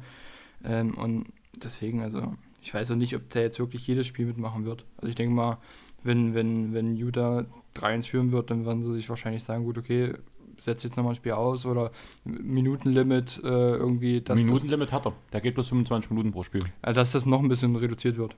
Das könnte ich mir eventuell vorstellen, äh, je nachdem, wie es jetzt halt weitergeht bei ihm. Aber wie Äh. gesagt, ich finde das halt immer schwierig, dann gleich zu sagen, du musst jetzt. Ähm, klar, du hast mit dem äh, nächsten Gegner in, in, in, in, in der zweiten Runde, äh, Clippers oder Mavericks, Hashtag Mavericks, ähm, hast, hast du auch keinen, keinen leichten Gegner, du musst da eingespielt sein, aber lieber habe ich einen gesunden Spieler, der noch nicht hundertprozentig äh, eingespielt ist, als ein, Spieler, der vielleicht bis 70, 80 Prozent geben kann, dafür aber eingespielt ist. Also da würde ich das halt einfach lieber so machen. Ich sag mal so, ich glaube nicht, dass Mitchell in der Serie nochmal komplett gerestet wird. Ein DNP bekommt er auf keinen Fall. aber ich kann mir vorstellen, dass die Minuten, also wird sein Minutenlimit von 25 Minuten weitergehen. Mehr wird er definitiv nicht spielen in der Serie, bin ich mir ziemlich sicher. Aber es kann passieren, dass es ab und zu von Spiel zu Spiel weniger Minuten werden, wenn das Spiel schon vorzeitig relativ schnell entschieden sein sollte. Wenn man zum Beispiel im dritten Viertel mit, sage ich mal, 20 Punkten führen sollte, dann glaube ich nicht, solange es nicht eng werden würde, dass Mitchell dieses Spiel nochmal spielen wird. Dadurch könnten sich die Minuten reduzieren, aber laut Gameplan wird er seine vorgeschriebenen Minuten sehen und sonst werden einfach andere Spieler ihre Zeit bekommen, sich einzuspielen und einfach da zu sein, falls man sie dann wirklich brauchen sollte. Genau. Bei der Serie äh, gibt es auch die meisten genannten Lieblingsspieler. Insgesamt sind es vier. Ich würde jetzt einfach mal kurz äh, über äh, John Rand sprechen. Das ist der einzige Grizzlies-Spieler jetzt in dieser Serie. Finde ich schade. Vielleicht, ja, genau. Weil ich finde, also gerade in dem Kader von den Grizzlies gibt es so viele interessante Spieler. Ja. Desmond Bain, der Mann ohne Hals zum Beispiel. so ein cooler Rookie, auch unterschätzt so ein bisschen Rookie of the Year Race, muss man ganz ehrlich sagen. Ich finde, Dylan Brooks macht so viel Spaß zuzugucken. Klar, wenn du halt ein bissiger Verteidiger bist, du holst ja auch das ein oder andere Foul ein. Da ist es halt schade. Er geht halt nur im Schnitt so 28 bis 30 Minuten, obwohl er mit der Leistung, die er bringt, eigentlich 36 gehen kann. Die sieben Minuten ist, da, ist schuld daran, dass er halt zu viele Faust sammelt. Das ist ein bisschen schade, sonst ist er ein genialer Spieler, ab und zu ein bisschen uneffizienter Chucker. Sprich, wenn Marius, den wir ja vor uns schon mal hatten beim Thema Janni, das gerade hört, ich weiß, er ist ein riesen Dylan Brooks-Fan, ich bin's auch. Also vor allem seit, im Play-In gegen Curry hat der Junge so abgerissen. Ich habe es so gefeiert und auch in dem ersten Spiel gegen die Utah Jazz hat einfach Spaß gemacht. Ist auch so ein extrem cooler Spieler. Jonas Valanciunas macht immer wieder Spaß zuzugucken. Ich hätte nie gedacht, dass er nachdem er von Toronto weg ist, wack ist, ähm, so solche Schritte macht. Triple J war schon in der Rookie-Saison ein Riesenfan. Finde schade, wie er jetzt der Zeit noch spielt. Slow-Mo, Kyle Anderson, teilweise die Layups mit dieser Hangtime, alle springen sie in einem normalen Tempo vorbei und er, die Aufnahme sieht einfach aus, als wäre ein Zeitlupe, als würdest du einfach mal in einem Film halbe Geschwindigkeit einstellen. Also ich finde, dieses Grizzlies-Team macht so viel Spaß. Die Anthony Melton, Tillman, Xavier Tillman, so ein verdammt guter Rookie eigentlich wirklich der einzige Spieler, der mich so wirklich enttäuscht, ist Brandon Clark. Einfach, den habe ich letztes Jahr gefeiert, der ist mir dieses Jahr ein bisschen sehr untergegangen. Wird er teilweise in den Playoffs gar nicht eingesetzt. Du kannst noch von Tilly reden als cooler Spieler, einfach weil er noch ein gewisses Entwicklungspotenzial hat. War ja auch ein da diesjährige Rookie mit. Ah, ich liebe dieses Grizzlies-Team. Es macht einfach Spaß zu gucken. Ja. Möchtest du noch kurz was zu Moran sagen, oder? Weil wir zu den Jazz-Spielern Ich finde bei Morant, ich weiß gar nicht, wer es mal rausgehauen hat, das habe ich auch in irgendeinem Podcast gehört. Das ist der größte What-If-Dunker der ganzen NBA-Geschichte. Was wäre gewesen, hätte er den Dank gegen Kevin Love gestopft? Was wäre gewesen, hätte er den Dank gegen Rudy Gobert jetzt gestopft? Also der geht ja gefühlt jeden Angriff gerade in der Playoff-Serie in die Zone und versucht einfach über Rudy Gobert drüber zu stopfen. Diese Eier musst du erstmal haben und das ist so sympathisch, dieser Junge. Ich fand das jetzt auch, ich war das Game 2, Game dieser Dank? Nicht bloß, der hat in nee, beiden, der hat in beiden Spielen schon welche extrem geilen Dinger an den Ring gesetzt über Gobert. Na, wo, wo er geblockt wurde von Gobert. Also so, die, ja. diese, diese mhm. Eier halt einfach, wo ich dann so das, das Video gesehen habe, dachte ich mir so, was macht er jetzt? Und er springt da einfach los und, und dankt oder möchte über, über Rudy Gobert danken. Klar, er, er wurde geblockt, aber ich weiß nicht, wie groß ist Rudy Gobert? 210, 220 oder sowas in dem Dreh? Ich glaube 16, aber ich bin mir nicht ganz sicher. Da musst du halt erstmal die Eier haben, da hochzuspringen. Also, ich habe bei dir schon Schiss, da dir irgendwie entgegenzuspringen, du bist plus 20 cm größer als ich. Ja, du bist halt un, du bist halt ein Zwerg. Für dich, ist, für dich ist jeder ein Zwerg. Nein, Rudy Gobert ist für mich kein Zwerg, weil der ist 2,16 16 groß. aber ach, diese Eier halt einfach in der Hose zu haben, das ist schon, schon krass. Deswegen, also ich, ich feiere Morant.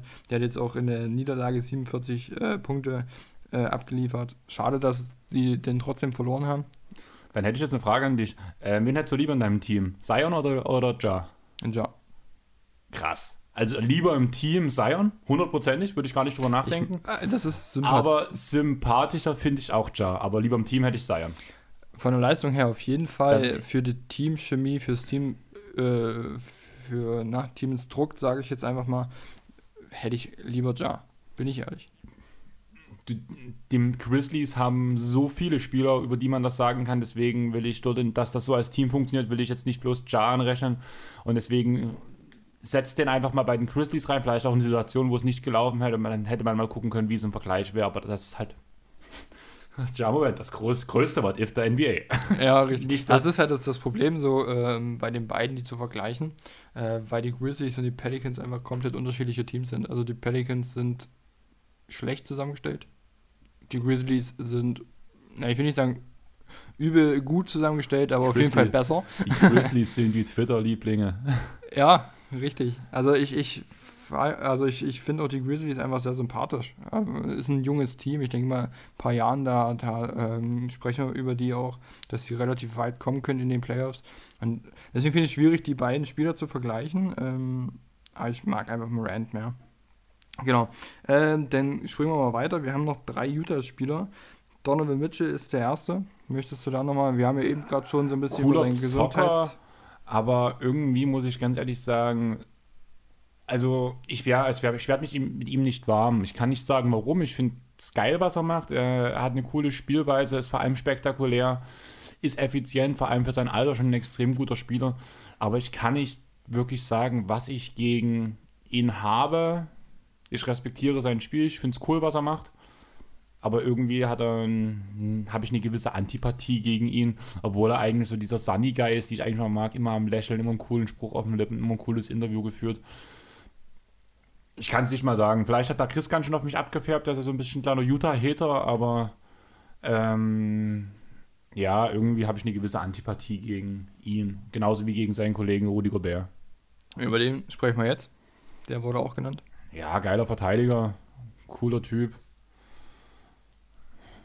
Aber mehr kann ich halt zu ihm auch nicht sagen. Also jeder, der Gobert als Trash bezeichnet, der soll sich bitte kein Basketball-Fan schimpfen. Viele Grüße in die Richtung, die alle, die das sagen. Und ja, keine Ahnung. Das ist halt auch so ein Spieler, so. Ich verstehe, wo dieses Rumgeheule herkam. Ja, ich bin kein, Ohr, ich bin kein All-Star und sowas. Habe ich alles völlig verstanden. Aber irgendwie mag ich diese Art nicht so. Allerdings, wenn wir das kritisieren, das hat Damien Lillard auch gemacht. Und Damien Lillard mögen mir auch alle irgendwie. Der hat auch rumgeheult, dass er damals ein All-Star-Snap war. Und es hat ihm keinen über, keiner hat ihm das übel genommen. Vielleicht so drei, eine Woche danach oder danach war es vergessen.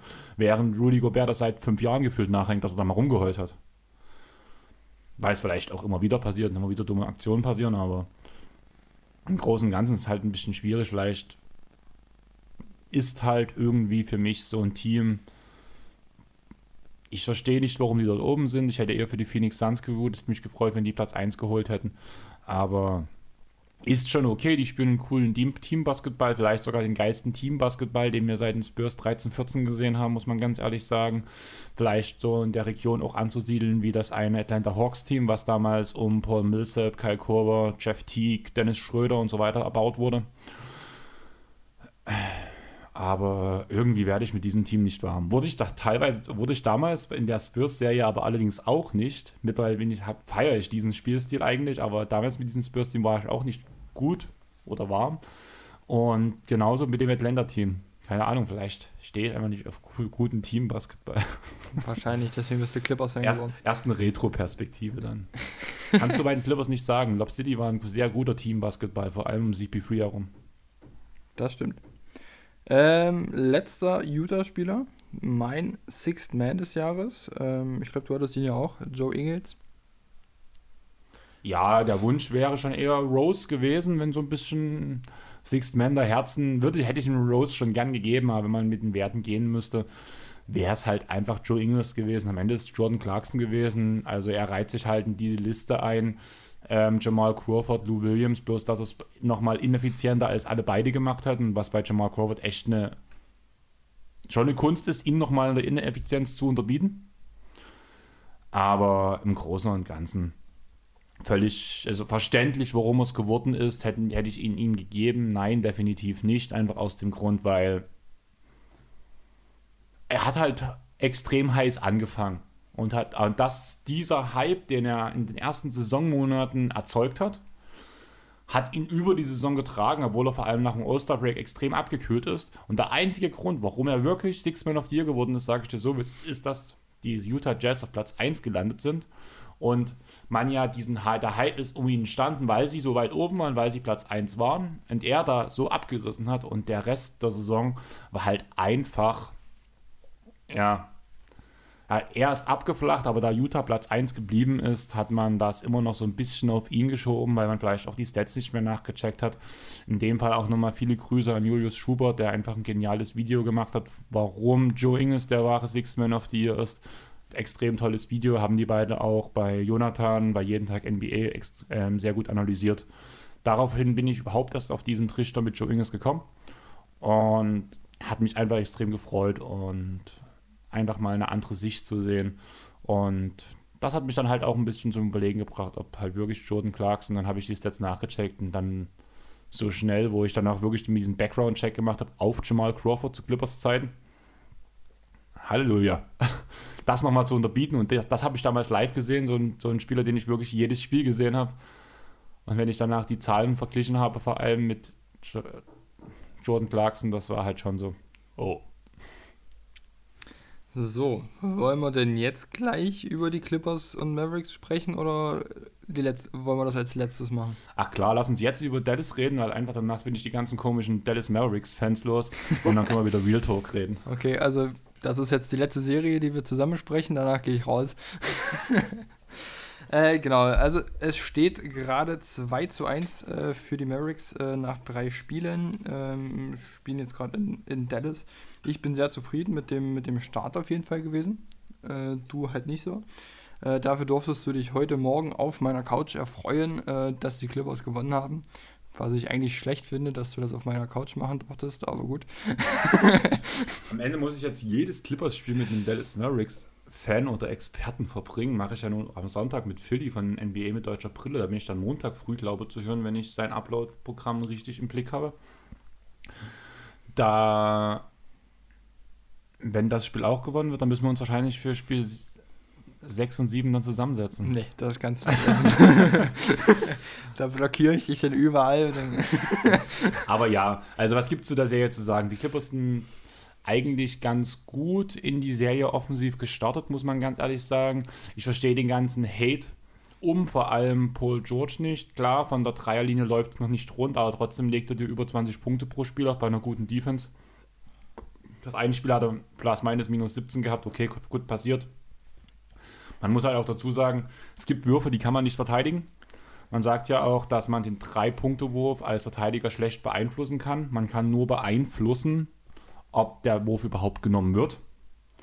Und das ist halt gerade genau der Punkt in Dallas. Ich, eigentlich kann man sogar sagen, man kann es sehr gut mit den Spielen vergleichen, die ähm, wir beide auf der Playstation gegeneinander gespielt haben. Also ihr müsst wissen, Sandro spielt halt, weil er halt aus Spaß spielt das Spiel, während ich das alles, wenn ich spiele, tue ich alles ein bisschen ernster nehmen immer.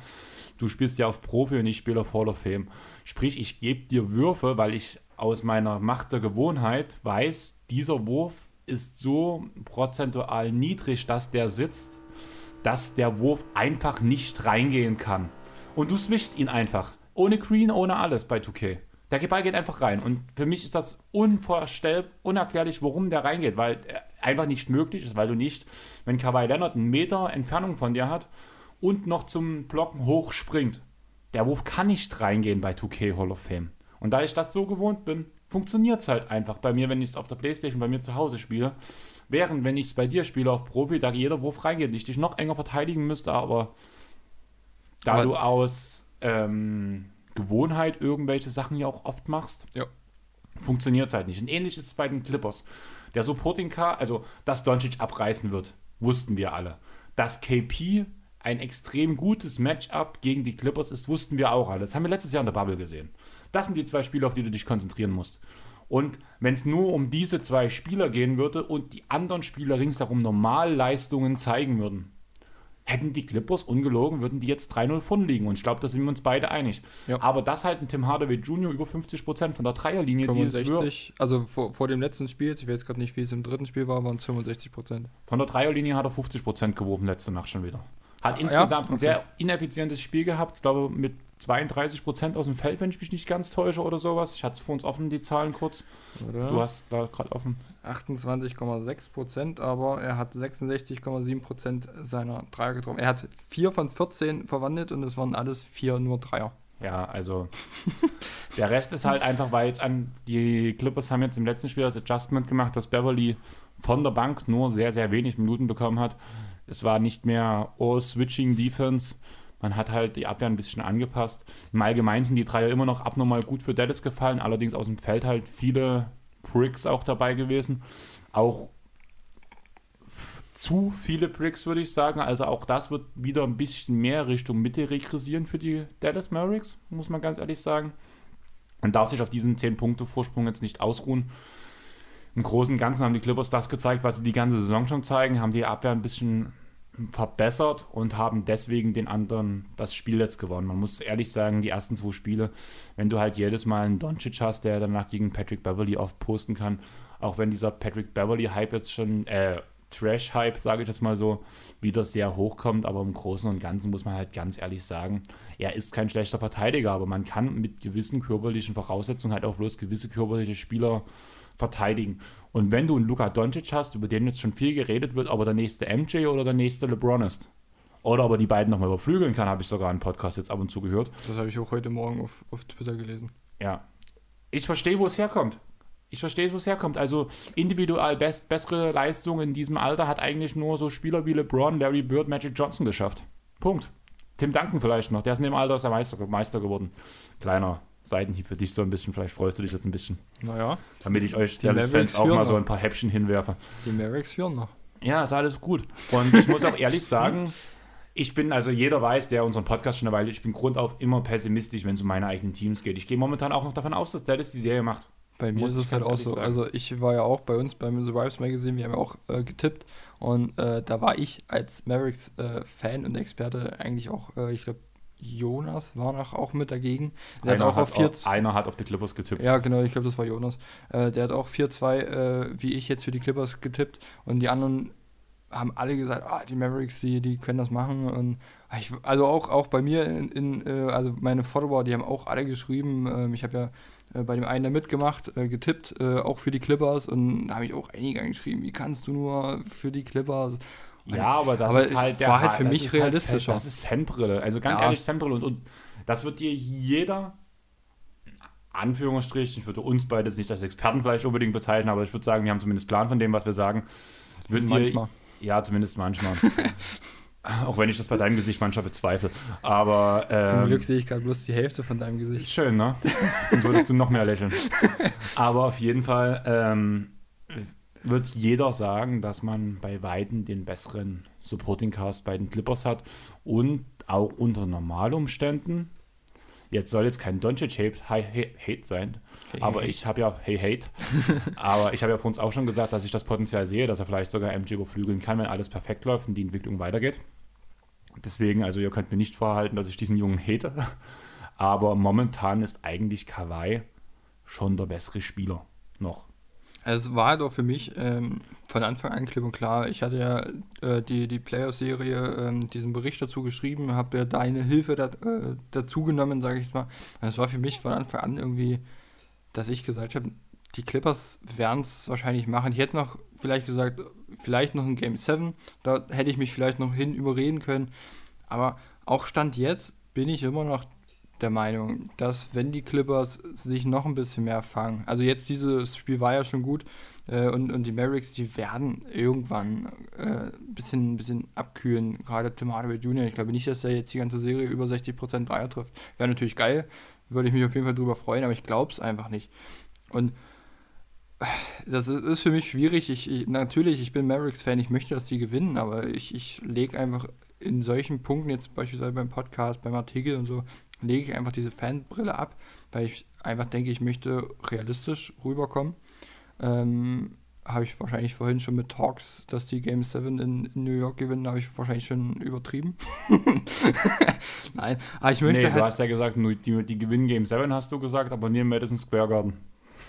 Das nee, war deine Aussage. Ich, ich, habe gesagt, ich hoffe, dass sie gewinnen, ich glaube es nur nicht. ähm, ja, also ich, ich lege halt einfach meine Fanbrille ab und ich, ich bin immer noch dafür. Ich denke jetzt, dass es die Clippers in sieben machen. Ähm, aber wie gesagt, ich tippe immer noch auf die Clippers. Ja, und ich bin eigentlich bei Dallas in sechs. Das, das ist es halt, ne? Also ich bin halt auch einfach, wie du, pessimistischer, was mein Team betrifft, sage ich jetzt einfach mal. Ich, ich, bin da auch kritischer, wenn ich jetzt Spiele gucke. Das, das merke ich. Ich, ich äh, äh, beschwere mich da bei so vielen kleinen Sachen, wo ich mir denke, bei anderen Spielen ist es dir scheißegal. Aber bei dem eigenen Team, du guckst halt einfach ein bisschen mehr zu. Das Ding ist halt einfach, ich habe vor der Serie ich mir Gedanken gemacht, wie wir die Serie verlaufen. Und für mich war es ein Clippers ein 6 oder ein Clippers ein 5 wo ich vor allem von Philly einen ganz schön Hate bekommen habe, wo ich die Aussage Clippers in 5 gebracht habe. Aber für mich war es halt einfach so, ich sehe Kawhi Leonard als einen deutlich besseren Spieler als Doncic noch, alleine wenn man Offense und Defense zusammenzieht. Das Ding ist, ich kann jeden verstehen, der jetzt sagt, er ist offensiv besser als Kawhi, kann ich, kann ich gut nachvollziehen, weil er halt mehr kreieren kann für seine Mitspieler. Aber in der Defense sagen wir, dann nehmen wir beide auf ein Level.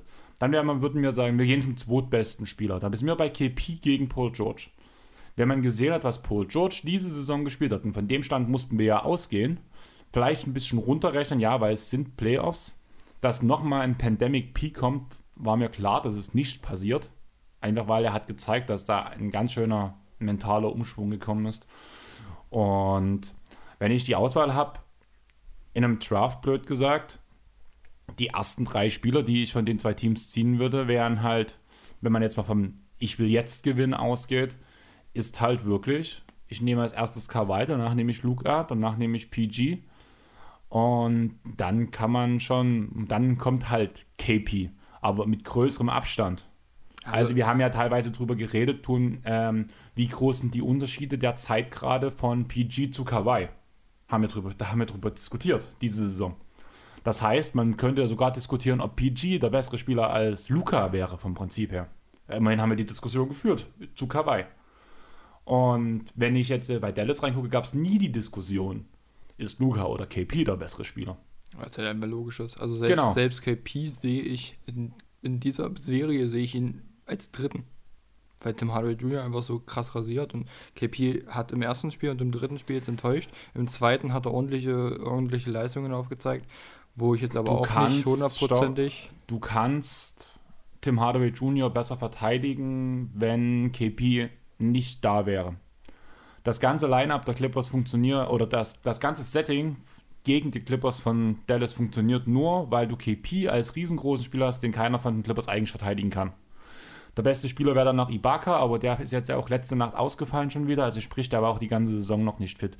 Diese, dieses ganze Gerede, warum man unbedingt auf Dallas gehen möchte, war nicht, ja, wir haben Angst vor den Lakers, blöd gesagt, aber. Clippers, Ach nee, so, ja. Genau. Ja. Aber das Problem dort an dem Punkt war halt einfach, wir sind alle noch angeschlagen und ein LeBron James versteht es, ein angeschlagenes Team auszuspielen.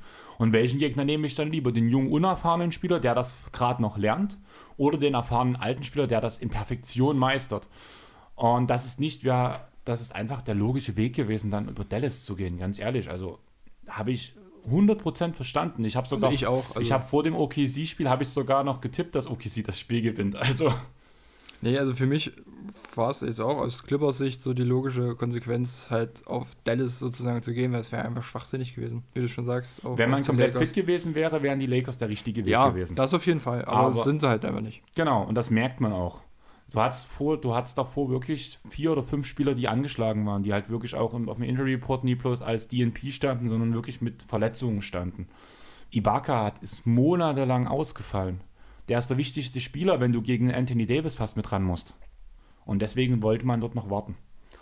Und ja, das sieht, das sieht halt jetzt dumm aus mit diesem ganzen, wir tanken zu Dallas, aber gegen die Lakers wird's halt einfach, hätte es einfach nicht anders ausgesehen. Und nehmen wir es mal ganz genau, es ist ein bisschen schade, weil man hätte sonst gegen Portland jetzt rangehen muss, aber dass es so diese Bewegung gab, hätte auch keiner geahnt. Und gegen Portland wäre es wahrscheinlich ein ganzes Stück einfacher als gegen Dallas gewesen. Und ich hätte eine Serie zwischen Jokic und Doncic schon geil gefunden, muss ich sagen. Ich, das war eigentlich auch so mein, meine Hoffnung, aber naja. Du bist halt momentan gerade zufrieden. Der Punkt ist halt ja. einfach, um nochmal auf die Serie Clippers Dallas zurückzukommen was ich halt gerade sehe, und das hat man jetzt auch ein bisschen gesehen, auch wenn die Dreierquoten schon wieder abnormal krass waren, Dallas wirft gerade historisch gut in den Playoffs. Und sind wir ehrlich, Dallas ist ein streaky Team. Die einzige Konstante in Dallas ist Luka Doncic. Und der gewinnt dir kein Spiel, wenn auf der anderen Seite Paul George, Kawhi Leonard und Terrence Mann stehen.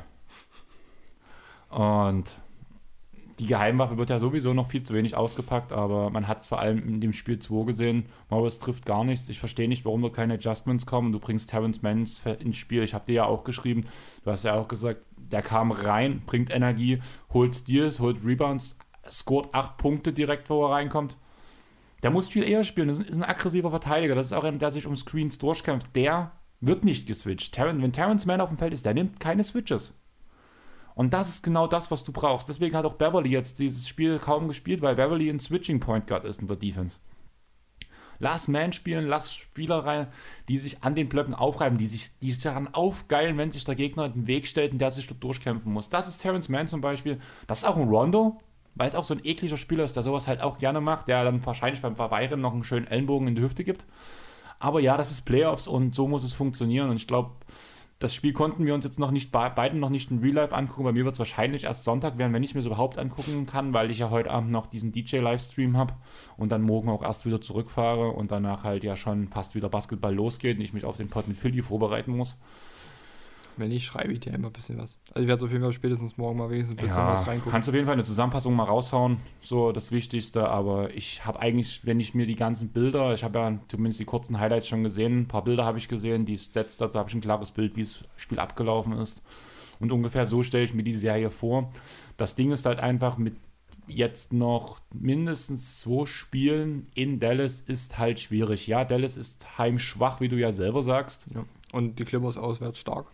Und die Clippers auswärts stark, weil die Clippers halt eigentlich keine Heimhalle haben, kann man ja sagen, solange Inglewood noch nicht fertig ist.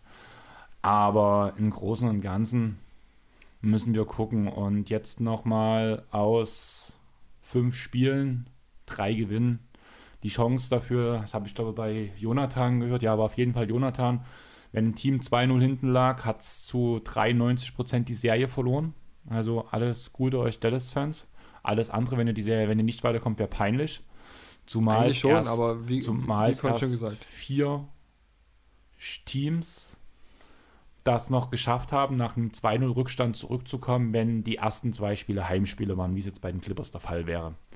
Aber wir sind gespannt. Willst du noch mal? Ich habe jetzt relativ lange zu dem Thema geredet. Du kannst ja auch noch mal deinen Gedanken freien Lauf lassen. Wir haben ja gesagt, die Serie werden wir ein bisschen tiefer analysieren. Und dann würde ich sagen, kommen wir zur nächsten Serie und vielleicht schaffen wir es ja sogar unter zwei Stunden. Das wäre aber, aber schlecht, weil wir wollten noch Chris ein bisschen Arbeit schaffen. Ja, aber ich muss ja halt auch noch ein bisschen was schaffen. Wir haben auch später angefangen, als wir eigentlich gedacht haben. Das stimmt. Hast du ja auch fünf Brötchen gegessen. Das waren ja gefühlt halbe Brötchen, also ganz ehrlich. By the way, kurzer Hate gegen Leipzig. Ihr habt das schlechteste vegane Angebot, was ich jemals gesehen habe. Selbst in dem Heimatdorf meiner Eltern in Kurort Harter ist das vegane Angebot größer als in eurem Lidl, der doppelt, mindestens doppelt so groß ist wie der Netto in Kurthater. Ich war auch enttäuscht. Also ich gucke, also ich ernähre mich ja normal, sage ich es mal, also mit Fleisch, alles so und dran. Ich gucke da halt nie so hin. Und wenn ich gestern einkaufen war, war ich halt auch echt dezent enttäuscht. Also bin ich ehrlich. Also das hat mich dann auch ein bisschen angekekst. Also. Ähm, aber äh, zur Serie, um, um da zurückzukommen. Ähm, ich bin durchaus zufrieden einfach von der Serie, weil ich es einfach so nicht erwartet hätte, dass die Mavericks äh, zwei Spiele nach drei Spielen äh, gewinnen. Das hätte ich einfach nicht vermutet, dennoch auch äh, die, die zwei Auswärtspartien habe ich einfach wirklich nicht, nicht erwartet. Bin äh, einfach zufrieden. Wie gesagt, ich bin von KP noch ein bisschen ähm, einfach enttäuscht, weil er einfach noch nicht wirklich performen konnte. Jetzt, wie gesagt, im zweiten Spiel hat er sich verbessert, war auch defensiv stärker, war, äh, war ja doch effizienter. Ähm, aber jetzt, wie gesagt, im ersten und im dritten Spiel einfach noch nicht wirklich überzeugen können. Klar, einfach sein, dass, dass er anwesend ist, dass das hilft dem Team auf jeden Fall. Aber er soll nicht nur anwesend sein, sondern er soll halt auch abliefern. Und das erwarte ich halt einfach von ihm. Sonst, wie gesagt, bin ich sehr zufrieden. Ähm, ich habe auch äh, nach dem zweiten Spiel, das war jetzt am, am Freitag, kam ein Artikel von mir beim Survives Magazine, wo ich einfach auf die Offensive, die Defensive und noch, ich glaube, auf drei oder vier Spieler, ich weiß gerade gar nicht, der Mavericks geblickt habe. Ähm, könnt, ihr, könnt ihr auch gerne mal äh, durchlesen. Würde mich freuen, wenn sich da jemand melden würde. wie er das fand.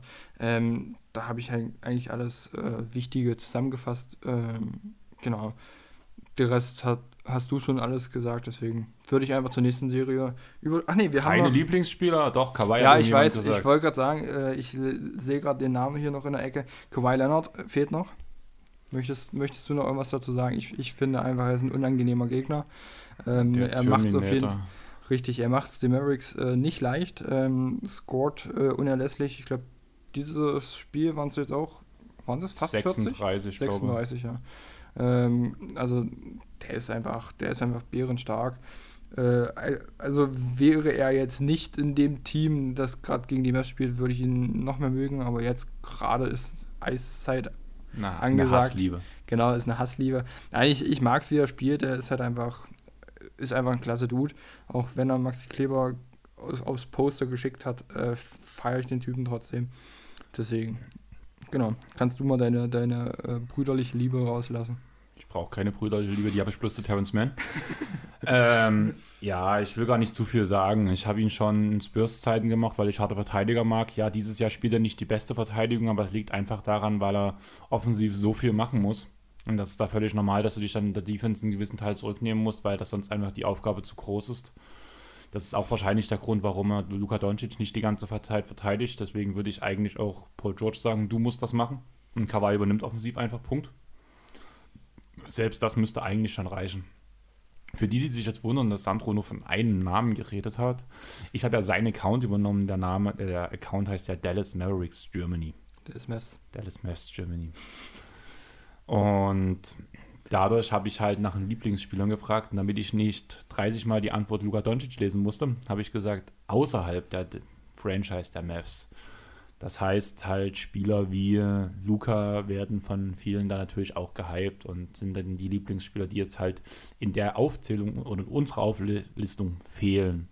Ich würde auch sagen, Maxi Kleber werden einige aufzählen, Luka Doncic, KP, Brunson ist ja, glaube ich, so ein Fanliebling. KP ist halt echt nicht so beliebt. Ja, aber trotzdem hat er auf jeden Fall irgendwelche Leute, die sagen, das ist mein Ja. Lieblingsspieler. Einer hat auf jeden Fall irgendwas mit Ja. ihm gesagt, auf jeden Fall. Finney Smith als extrem beliebter Spieler, ja, ist auch so ein Fanliebling. Finney Finney Smith und Brunson sind einfach. Genau. Ich, ich liebe die. Also jetzt gerade diese Saison habe ich die einfach lieben gelernt. Wie ist denn das Standing von Tim Hardaway Jr. in, äh, in der Fanbase von Dallas? Also ja, dass jetzt momentan ihn gerade alle abfeiern, diese Playoffs, ist logisch.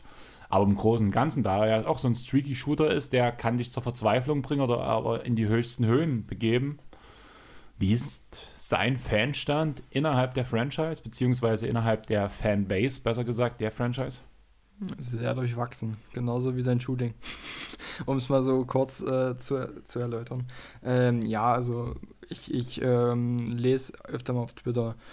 Wenn er eine Offenheit hatte, ist er der größte Spaß der Welt. Wenn er, wenn er trifft, wie er jetzt gerade trifft, mit, mit über 60 Prozent, dann ist er Da der fordern, Goat. dieselben, da fordern dieselben Leute den Max-Deal. Ja, richtig, richtig. Also das ist halt, ich, ich hasse das. Ähm, das äh, deswegen gucke ich kaum Kommentare. Also wenn, dann sind das wirklich mal so Tweets, wo ich mal aus Versehen drüber lese, aber jetzt nicht wirklich bewusst. Ähm, ja, also ich, ich mag den Typen, der wird ja jetzt Free Agent dieses Jahr. Ach so, da passt das ja mit dem Max-Deal. Also Richtig, haut deswegen, den, haut den ruhig raus, gib den Max-Deal. genau. Hat er, hat er verdient.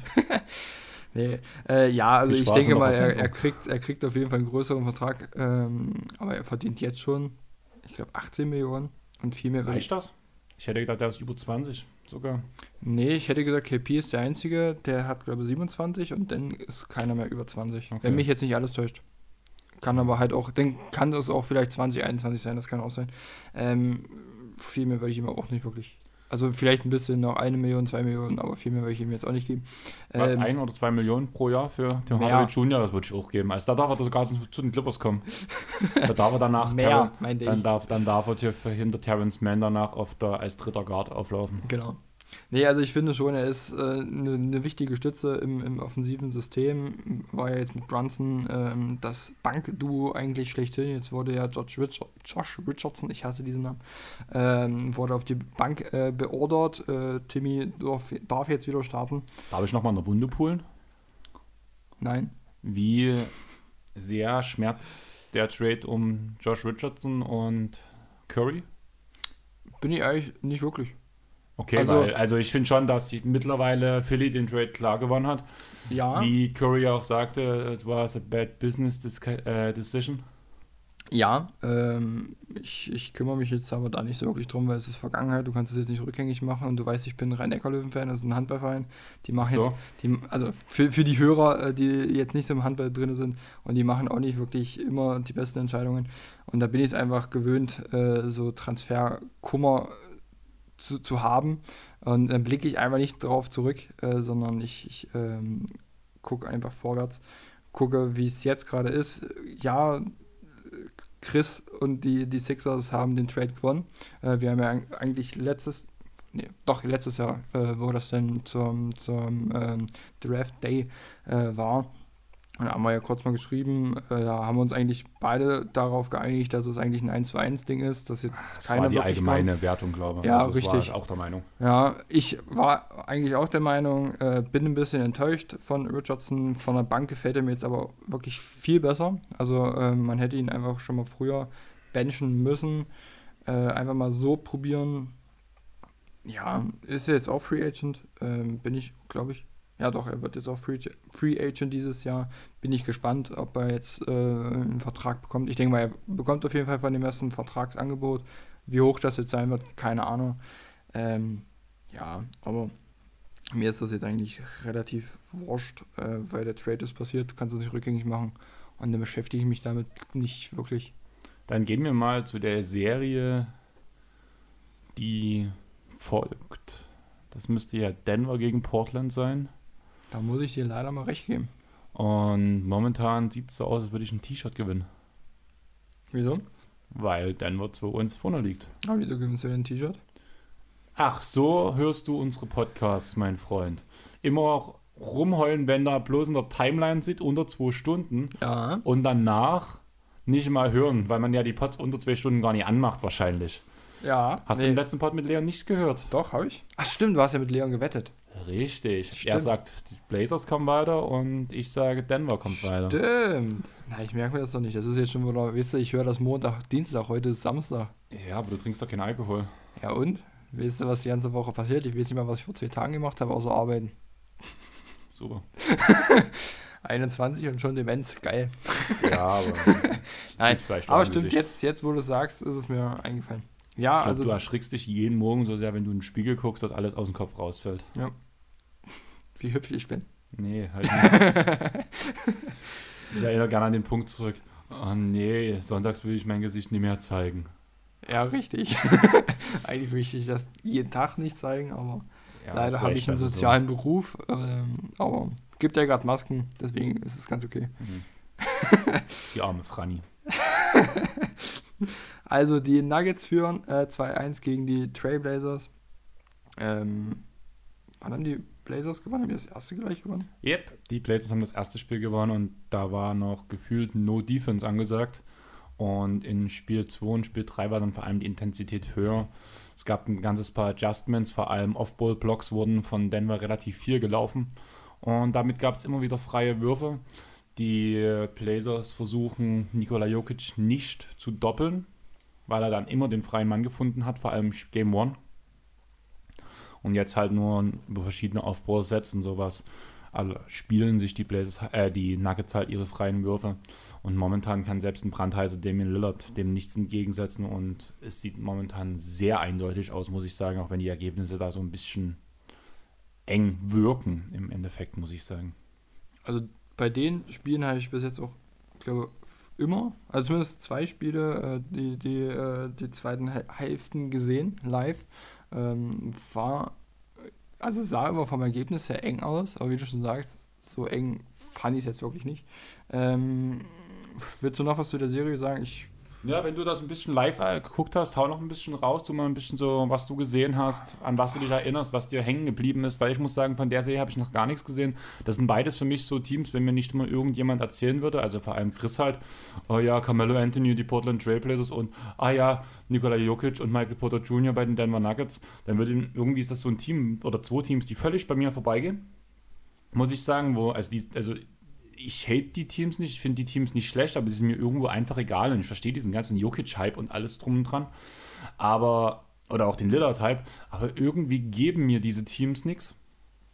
Das kann ich nicht mal erklären, woran es genau liegt, aber genau deswegen habe ich halt nur, gucke ich da maximal Zusammenfassungen. Wenn du vor allem sagst, du hast die zweiten Halbzeiten geguckt, dann hau doch mal noch ein paar Takes raus.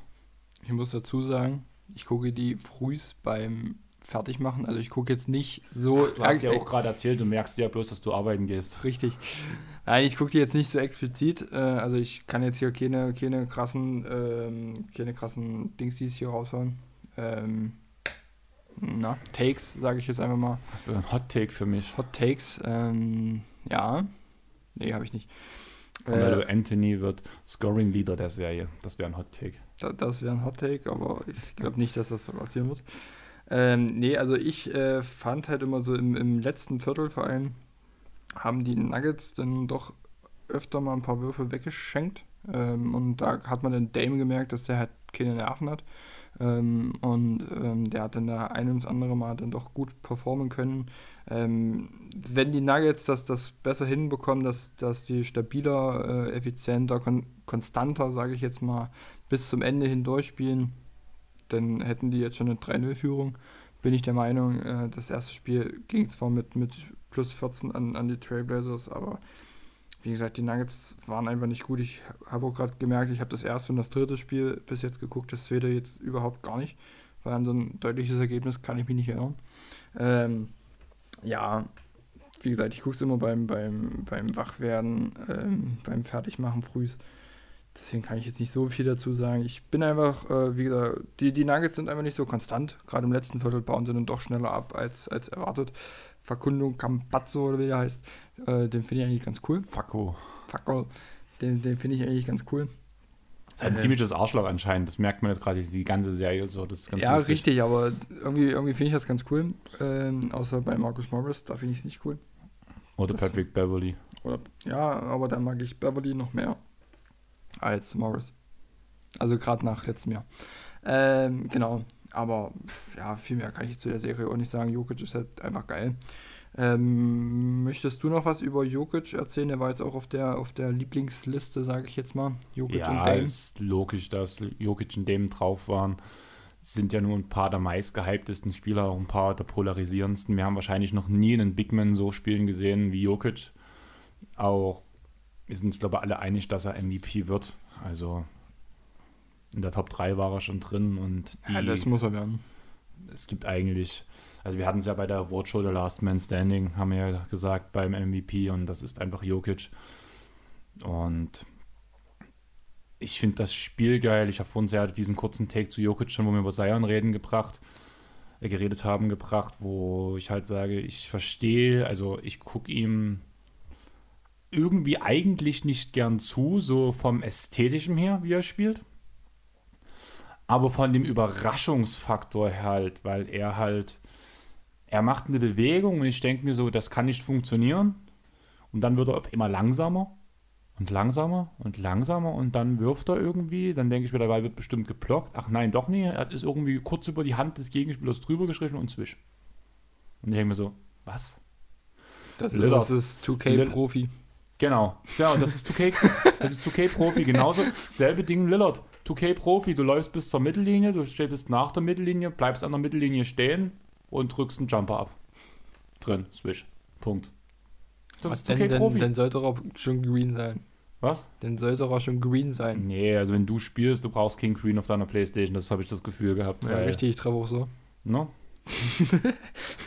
Vielleicht ist, ist auch bei dir Rookie eingestellt und die Profi. Nee. Aber naja. Ich, ich gehe mit Luca, weißt du. Noch, noch ist er Profi und dann nächstes Jahr mache ich den auf Hall of Fame. Ne, der ist aber spielt ja nicht Hall of Der Hall of Fame ist erst nach der Karriere, da kannst du noch ein Ich weiß, aber auf, auf Niveau eines Hall of Fame Spielers später. Ja. Das spielt da. Will ich sagen, jetzt schon? Nein. Wir haben vor uns gesagt, dass er ungefähr auf einer Höhe mit Kawhi ist. Ja. Kawhi ist, wenn er seine Karriere beendet, ein hundertprozentiger Hall of Famer. Ob ich es gut finde, ob er, dass er in der Hall of Fame kommt, aus Fansicht freue ich mich, aber es ist auch so ein Spieler, der wieder zu, also ein Spieler, der halt reinkommt, der nicht reingehört, wie viele Spieler, die schon drin sind. Aber aufgrund von den Spielern, die jetzt schon drin sind, müssen Spieler wie Kawhi rein. Und wenn man dann darüber nachdenkt, dass Luca jetzt schon auf dem Niveau spielt, kann man schon sagen, dass er eigentlich jetzt schon, wenn er seine Karriere zumindest so einfach so weiterführt, noch ein zukünftiger Hall of Famer hundertprozentig sein wird. Soll so auf jeden Fall werden. Also So. denke ich, ich finde es immer auch blöd, ähm, das schon so, so zu sagen, der hat Hall of Fame Potenzial oder so, das hat man ja bei, bei Zion öfter auch mal gehört. Ja, berechtigt. Ja, klar, aber ich finde es immer so, äh, gerade vor seinem Rookie-Jahr oder in seinem Rookie-Jahr das schon so zu sagen, ah, ich hasse das. Aber ähm, ja, es werden alle drei Spieler, die wir gerade genannt haben, werden wahrscheinlich in die Hall of Fame aufgenommen werden. Berechtigt, ähm, aber ich finde es immer ein bisschen blöd zu sagen, weil wie lange ist das aber? Vier Jahre ist das auch, ne? Nach Karriereende, dass du in der Hall of Fame darfst? Keine Ahnung. Ich glaube, drei oder vier Jahre. Wie lange ist. Kobe jetzt raus? Das Weil ich, Kobe sein war es First Ballot. Ja. Und Kobe ist, ah, na gut. Ich wollte gerade sagen, Kobe ist vor anderthalb Jahren gestorben. Aber ich, ich guck mal schnell. Red mal Es könnten, könnten vier Schluss. sein. Was soll ich? Soll, ich soll einen Schluss reden? Ähm, der. Sandro hat wahrscheinlich von seiner Freundin ein Bild bekommen, was selber gemalt ist, in Regenbogenfarben mit einem roten Herz drauf. Nee, das hat meine geistig behinderte Schwester gemalt. Okay, gut, dann so. Auf jeden Fall ist es ganz niedlich und da steht in dem roten Herz drinne F plus S, Franny plus Sandro oder wie ich mir die ganze Zeit denke, feine Sahne. Also feine Sahne Fischfilet. ich musste die ganze Zeit schon hindenken und überlegte gerade, wie ich es reinhauen und du sagst, ich soll irgendeinen Schluss reden und ich musste die ganze Zeit schon Ja. dran denken. Wenn ich das FS, ich muss immer an feine Sahne Fischfilet denken, weil ja auch FSF ist, diese Abkürzung für feine Sahne Fischfilet. Und halt, wenn du normal bloß redest, sagst du ja nie FSF oder feine Sahne Fischfilet, sondern sagst, sagst eigentlich immer bloß feine Sahne. Also Kobe ist äh, 16, hat er retired. Also Ja, sind es halt vier Jahre, weil das, das. ist ja dann, dieses Jahr war ja 2020er Class. Genau, und da ist das der First Ballot. Und dann finde ich es halt immer schwierig, wenn du in deiner ersten, zweiten Saison bist und du wirst dann schon in die Hall of Fame geholt. Ja, irgendwo schon, wenn man drüber nachdenkt, zum Beispiel Larry Sanders zum Beispiel mit dem Potenzial, mit dem er halt in die äh, NBA gekommen ist, beziehungsweise auch in seinen ersten paar Jahren, hat man ja auch Riesenpotenzial gesehen und hätte er sich so weiterentwickelt in den Schritten, die er genommen hätte und vielleicht sogar noch einen Ring oder sowas geholt hätte in seiner Karriere, hätte man ja auch gesagt, er hätte auch Hall of Fame Potenzial gehabt nach drei Jahren, wie es jetzt beim Fall Luca zum Beispiel wäre, blöd gesagt. Allerdings hat ihn ja das danach total verhagelt mit Drogen und nach seinem ersten großen Vertrag und Rauswurf aus der Liga und so weiter und so fort. Und er wird definitiv nie in die Hall of Fame kommen. Also man weiß nie, was mit Spielern passiert und ich glaube, da ist er halt auch ein sehr gutes Beispiel dafür. Und ja, ich würde sagen, wenn wir jetzt schon bei mir eigentlich über ähm, Luca und Dem und Jokic geredet haben, jetzt irgendwie bei Larry Sanders gelandet sind, würde ich sagen, springen wir einfach zur letzten Serie, weil die Zwei-Stunden-Marke haben wir jetzt schon mal geknackt, Sandro. Ich kann, ich kann dich beruhigen. Weißt du, wenn du den Pod anhörst, musst du dich nicht darüber beschweren, dass wir keine zwei Stunden geschafft haben. Ich, ich höre nie Sachen von mir an. Ich finde das so creepy, meine eigene Stimme irgendwo zu hören. Ja, Liegt wahrscheinlich an meiner Stimme oder so. ja ich wollte gerade sagen, das ist auch dein, den Leuten gegenüber immer nicht so schön. Also ich weiß auch nicht, also vor allem deine Katzen, wenn die das, die müssen das ja jeden Tag hören. Katzen haben ja ein sehr gutes Gehör. Also die Das ist ein Katzengejaul. Deswegen verstehen wir uns so gut. Ach so, ja, vielleicht. Dann mein herzliches Beileid nochmal an Franny. An bei dem FS, an den, an den Feine-Part. Sandro ist halt bloß die Sahne dazu. Die Saure. Genau, Genau. Ähm, die, ja. die man wegschüttet. So, reden wir mal über das Duell Chris Paul äh, gegen LeBron James. Äh, LeBron führt 2-1 nach, äh, nach der ersten, also nach der Niederlage im ersten Spiel, äh, wo er, wo LeBron Chris Paul verletzt hat.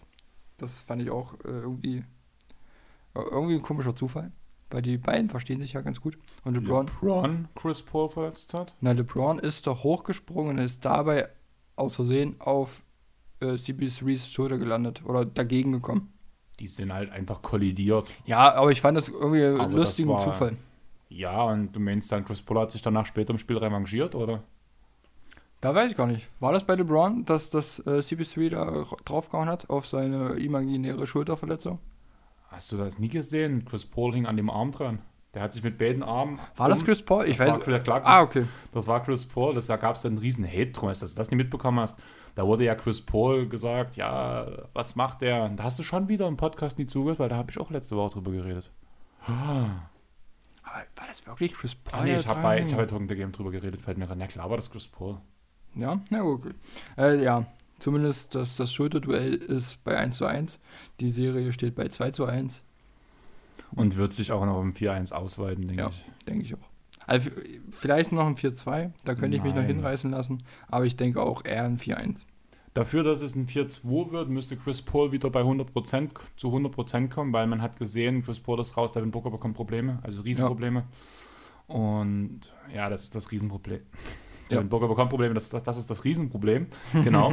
Und man merkt, ob das Aiden ineffizienter wird, weil diese guten, die vor allem im Spiel Game One, das gute Offensivplay von ihm, das war halt alles von Chris Paul vorbereitet, muss man ganz ehrlich sagen. Und wenn Chris Paul nicht fit ist und man merkt, dass er nicht fit ist, wenn er jetzt das bevorzugte Team wäre, wär, oder wenn er noch einen guten, richtig krassen Spieler, der auch Playmaking in hohen Phasen übernehmen könnte, neben sich hat und es nicht gegen die Lakers gehen würde, wird man ihn sicherlich resten. So spielt er. Und damit haben wir wieder das alte Chris Paul-Problem, dass in den Playoffs leider Chris Paul sich immer und immer und immer wieder verletzt. Aber Traurig, Ähm, aber wahr. traurig, aber wahr. Ähm, wir haben ja schon öfter mal, oder gerade ihr, du, wie auch immer, habt ihr schon öfter mal über CP3 geredet, was der für einen Einfluss hat. Also machen ja einige. Wurde er dann schon mal MVP? Nee, nee. Nein. Aber er hätte es mal verdient, oder? er hat viele Saisons gehabt, um einen MVP-Case zu haben, sage ich mal so. Aber es gab in den jeweiligen Jahren immer klar bessere Spieler. Das kann man ähnlich blöd gesagt sagen. Chris Paul ist ein MVP-Kaliber-Spieler, kann man sagen. Hat aber nie einen bekommen. Das ist genau dasselbe Prinzip wie die Sache, die, wo die Leute sagen, LeBron James müsste viel mehr MVPs haben. Aber in den jeweiligen Jahren gab es zu 99% immer einen Spieler, der klar besser war. Und so ist es ähnlich auch bei Chris Paul. Also ja, er ist ein Spieler, der eigentlich mal einen MVP hätte haben sollen, aber hatte ihn halt nie, einfach aus dem Grund, weil es immer jemanden war, der klar überlegen war. Punkt. Schade eigentlich. Ja. Äh, kommen wir zu einem, der schon ein paar Mal MVP wurde und wie Chris Paul auch auf der Liste hier steht, LeBron James. Ja, ich finde, zu LeBron braucht man nichts sagen. Er sieht immer noch nicht fit aus, ist nicht aggressiv genug. Allerdings reicht halt ein LeBron mit 70 Prozent, sage ich mal so. Das ist ungefähr das Leistungsvermögen, was ich ihm gerade zurechne. So ja, 70 Prozent kommt hin. Gegen ein Suns-Team mit Chris Paul auf 40 Prozent, sage ich mal so jetzt.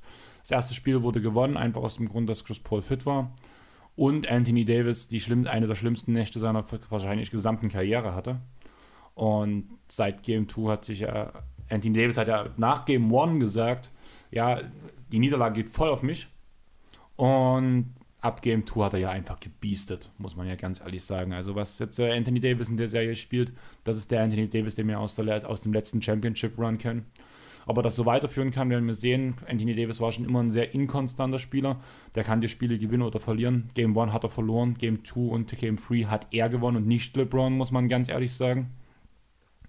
Aber diese Kombination halt, LeBron bei 70%, Anthony Davis bei 90%, würde ich sagen, reicht gegen dieses Phoenix-Team mit einem angeschlagenen Chris Paul. Punkt.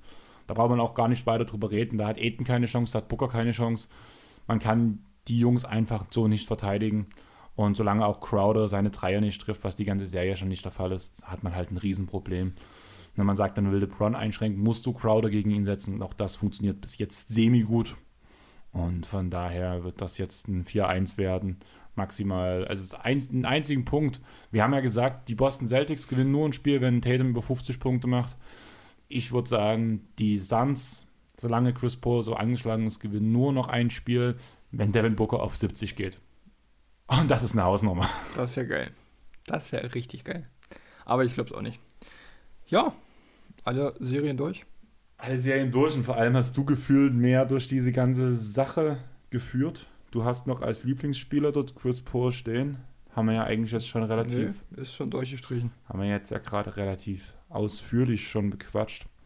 Fragen sind auch keine mehr reingekommen.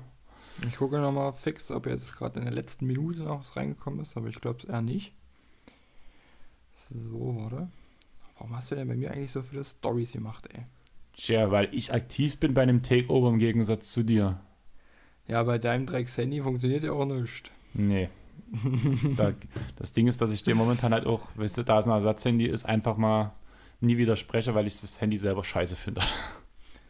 Also für, für die Zuhörer, es ist immer bei, bei Andreas so, da macht man eine Story mit einem Video und da werden immer ein, zwei Videos einfach nicht gepostet. Nein, das Ding ist, dass die mittleren Videos wird immer das erste und das letzte ja, gepostet. Richtig. Und das ist so nervig und dann hat man einfach keine Lust. Deswegen gibt es da auch einfach manchmal Fotos, weil das einfach schneller geht, einfacher geht. Und das funktioniert wenigstens. Und noch besser, ihr müsst Sandro nicht reden hören. Richtig. Aber das habt ihr euch jetzt hm. ja sowieso zwei Stunden, zehn Minuten knapp angetan. Reicht also langsam. Reicht jetzt am Ende auch. Ich muss auch weiter, weil heute noch ein wichtiger Termin ist. Also nochmal einen fetten Props an Stuck Leipzig, an den Studentenkeller. Auch wenn es euch jetzt nichts mehr bringt, aber die haben jetzt einen Spendenmarathon laufen, momentan auch gerade während wir hier aufnehmen. Die haben gestern 16.30 Uhr mit der Begrüßung angefangen und machen einen Non-Stop-Stream, also auch durch die Nacht durch, bis Sonntag früh Open End. Also so offizielles Ende ist um 1, aber danach gibt es noch diesen Open End Slot, solange wir Bock haben. Das heißt, wird eine lange Nacht. Ich habe heute relativ wenig geschlafen. Ich kann auch leider keinen NBA-Basketball die Nacht gucken. Werde ich versuchen, morgen irgendwie nachzuholen. Allerdings treffe ich mich auch noch mit einer Freundin und danach halt, wie gesagt, die Ausarbeitung wird relativ viel und relativ eng. Deswegen schneiden wir das jetzt ab. Und beim Thema Schneiden nochmal viele Grüße an Chris. Ich freue mich, dass du das heute schneidest.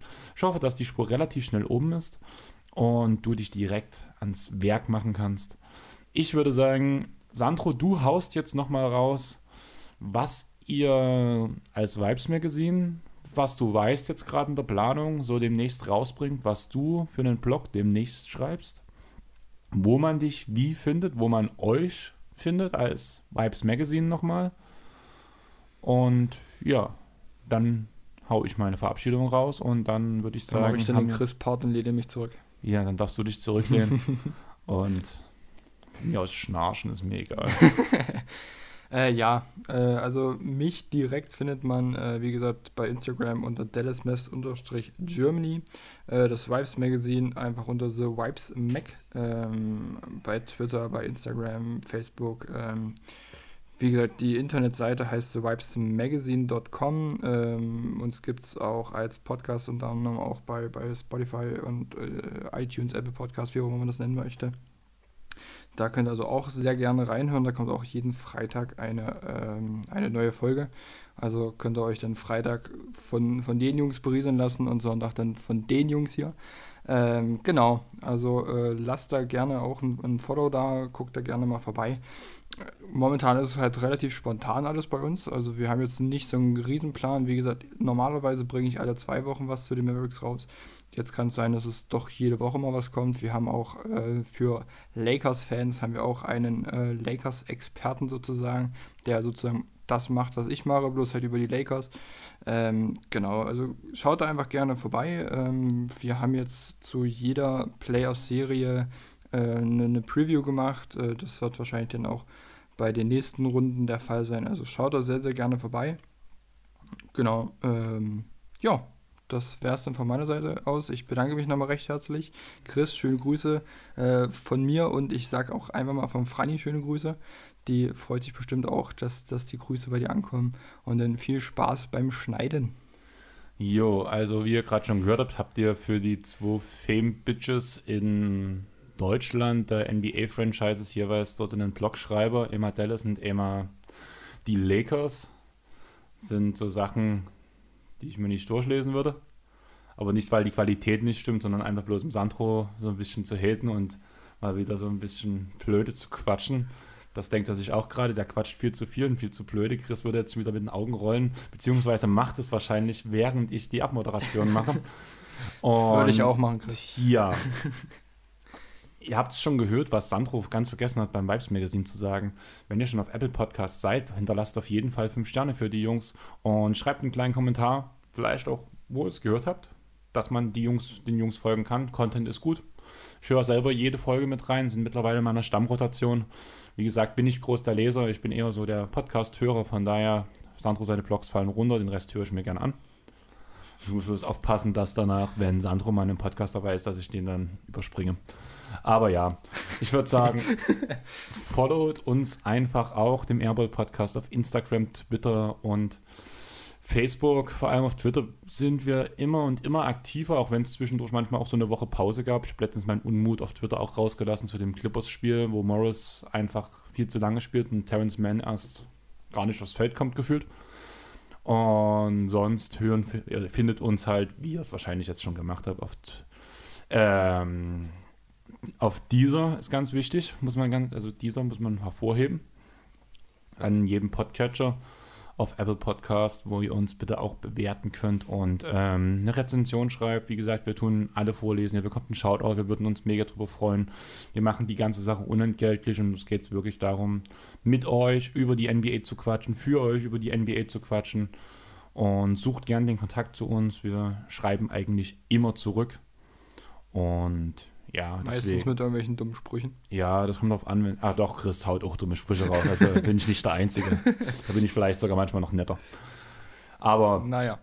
Ja, ne, das, das, das ist danach halt der Kontakt zu dir, das ist was anderes. Also meine Freunde sagen zu mir immer, umso gemeiner ich bin, und da weiß man, dass ich den Menschen mir gegenüber eigentlich schon sehr gern habe.